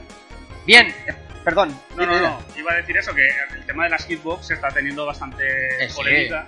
Bueno, porque en algunos sitios no nos quieren permitir por los... eh, Porque eh, las hitbox, las hitbox que se están lanzando ahora, eh, hay algunas que vienen, te permiten hacer macros. Entonces tú puedes programar No, macros. pero, pero creo que, por ejemplo, a Taibo le, le iban a hacer una hitbox, o estaba participando en una hitbox Va a haber, y, un, y al co- final... va a haber como una especie de, de antidoping. Van a hacer un control a, la- a esa hitbox para que no se detecte ningún macro. Yo me quito los cascos y me voy. Estáis muy especializados, tío. La cuestión, Keiko, y me vengo a referir a ti, que las opciones son muchísimas. La de llevar un arcade a casa como nosotros pudimos hacer y de jugar ahora en casa. Seguramente estemos en el mejor momento para, para todo ello. Sí. Seguro, ¿no? Eh, Yo- seguramente ah, pocas cos- cosas se me ocurren que puedan venir en el futuro que faciliten tanto la cosa como, como los ejemplos que hemos comentado, sobre todo Raspberry, por qué no decirlo. Pero al final también eh, este tipo de iniciativas como el museo en el que estamos hoy eh, conviene, ¿no? Darse un paseo y conocer un poco lo que, lo que hemos vivido nosotros en primera persona, para los que no lo hayan vivido, sean más grandes, más pequeños, es. y poder saber lo que era moverse, eh, igual que nos movemos en una biblioteca, moverse entre, entre recreativas y, y como nos ha pasado hoy, que, que hay que comentarlo de alguna manera, el programa se llama La Recre en Casa, pero yo al final, la recreativa que me quiero llevar a mi casa hoy es el Es pinball, pinball de Street Fighter. que nos ha tenido ahí enganchados todo el puto Total, día. totalmente, totalmente. Me das el pie perfecto para terminar hablando de otra vez de del Museo Arcade Vintage que ha tenido a bien invitarnos en este 7 de septiembre a, a las jornadas que organiza Arcade Talks para la difusión del videojuego eh, a nivel estatal, porque está viniendo gente de toda España a hablar en esta mesa y a, a difundir lo que aquí está pasando en IBI. Y me viene muy bien para, para agradecerlo, la invitación por supuesto, y el ambiente, quiero decir. Es muy difícil de describir los que vais a, los que vamos a ferias retro, sí que hay cierta parte en la que se vive ese ambiente de recreativo, antiguo, y, y encontrarte donde quieras. Pero sí que es verdad que el museo y Arcade Vintage en Petrer tienen ese punto mágico que ves cuando un niño, cualquier niño que no tiene por qué conocer ningún arcade de lo que está viendo, alucina.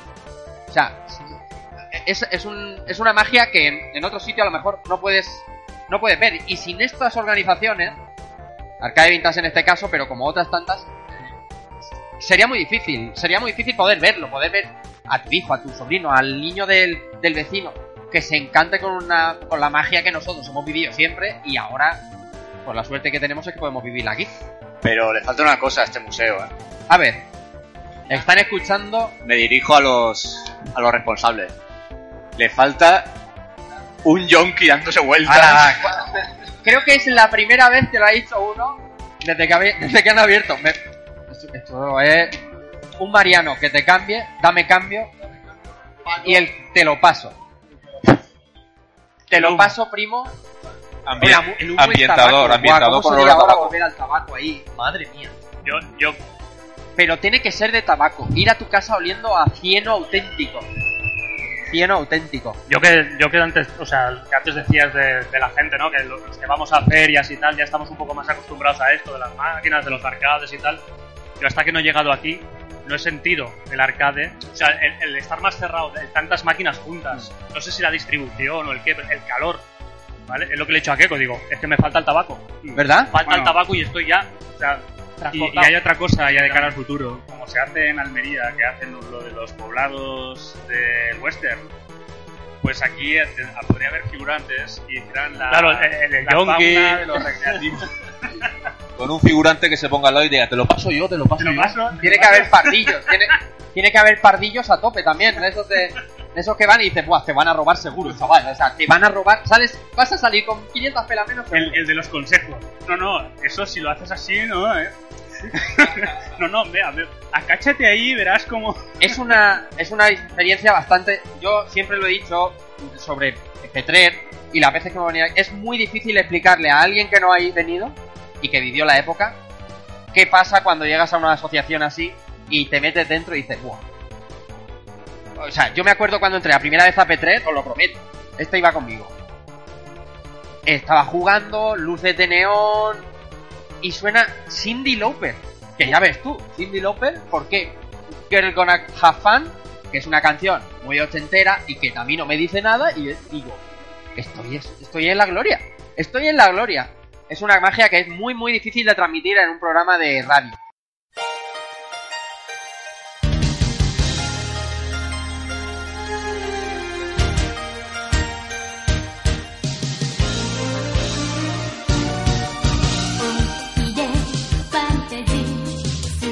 No obstante, Gecko, y eh, empezamos a despedirnos, es, un, es la ocasión perfecta para hablar del tema que hemos hablado, de arcades, de conversión, de cómo nos llevábamos los recreativos a casa. Gecko, un placer tenerte con nosotros en el programa, en directo. Gracias por la idea y nos vemos pronto. Nada, gracias a vosotros, a toda la gente que tenemos hoy aquí, a los compañeros que hacía mucho tiempo que, que no nos veíamos. Y muy a gusto. Y decir que eso, que es la. Como decía Albert, hemos estado en, en diferentes ferias a lo largo de los años y tal. Pero la sensación prácticamente uno a uno dentro de un recreativo ha sido hoy, realmente. Es una es magia, ¿eh? Así que sí, sí, claro. Así que nada, un placer y hasta la próxima.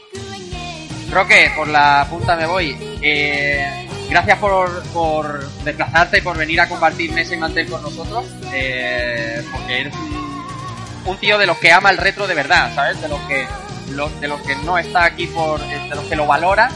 Y Muchas- yo muchas te agradezco mucho que estés compartiendo aquí micros en Rejugando. Esperemos que no sea la última vez y nos vemos pronto. Me lo he pasado genial, de verdad. eh, me lo he pasado genial durante el día con vuestra compañía y, y en el programa me he divertido mucho. Me he reído mucho. Muchas gracias.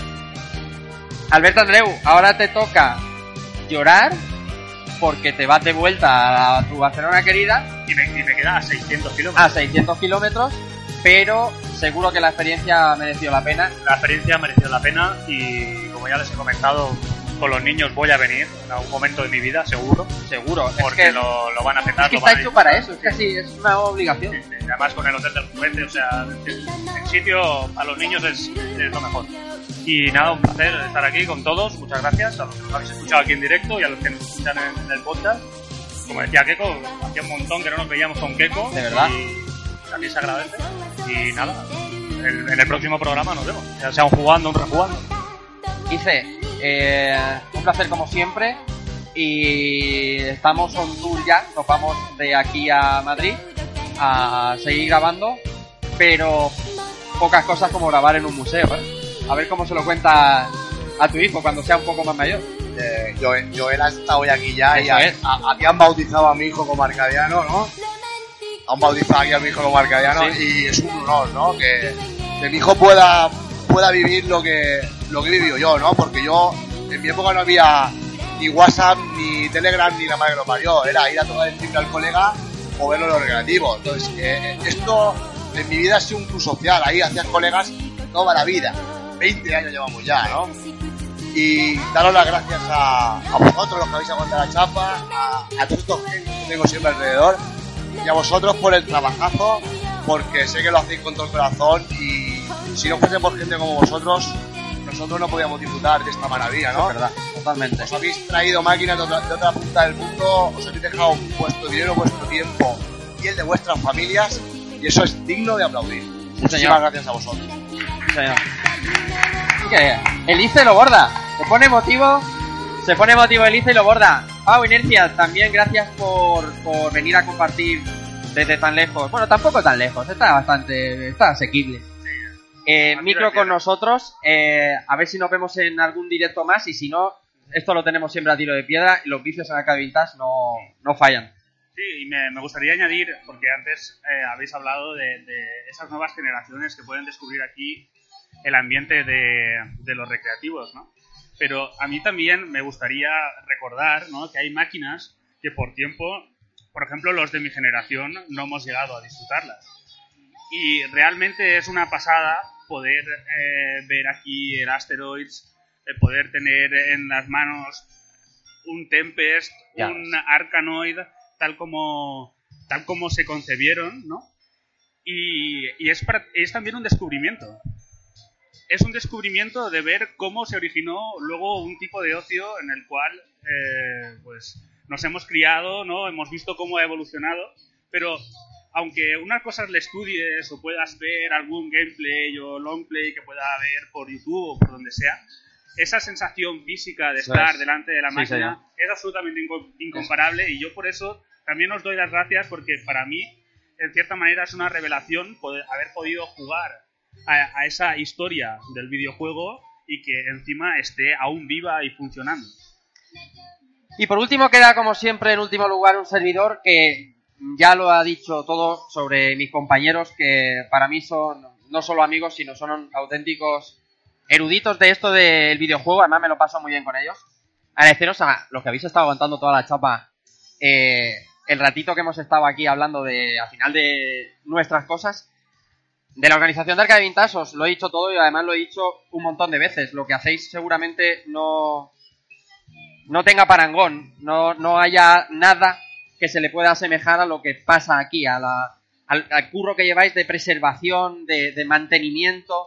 Tengo la suerte de, aparte de conoceros, de contar con vosotros como amigos y sé que os dejáis auténticamente la, la vida aquí. Y eso es eso muy pocas muy poca gente lo hace de verdad porque mm, no, no se obtiene tampoco nada a cambio. Solo la satisfacción de oye un, un paso una vuelta a los 80 una vuelta a los 90 la cara de ese niño que os decía antes es auténticamente impagable. Nosotros ya no en nombre de Rafa Valencia en nombre de Rejugando os agradecemos eh, muchísimo que contéis con nosotros. Desde el principio que empezasteis con esto ya estabais comentándonos cosas, vinisteis a presentarlo al programa en absoluta primicia y por nuestra parte solo estamos agradecidos de que a nuestra humilde manera, desde nuestro pequeño rincón de este mundillo del videojuego, hayamos podido colaborar a que esto, el Museo de Videojuego en Ibi, Arcade Vintage, sea realidad. Nada más, eh, hasta aquí el rejugando de hoy. Eh, un placer, muchas gracias a todos. Recibid un saludo de Rafa Valencia y chao.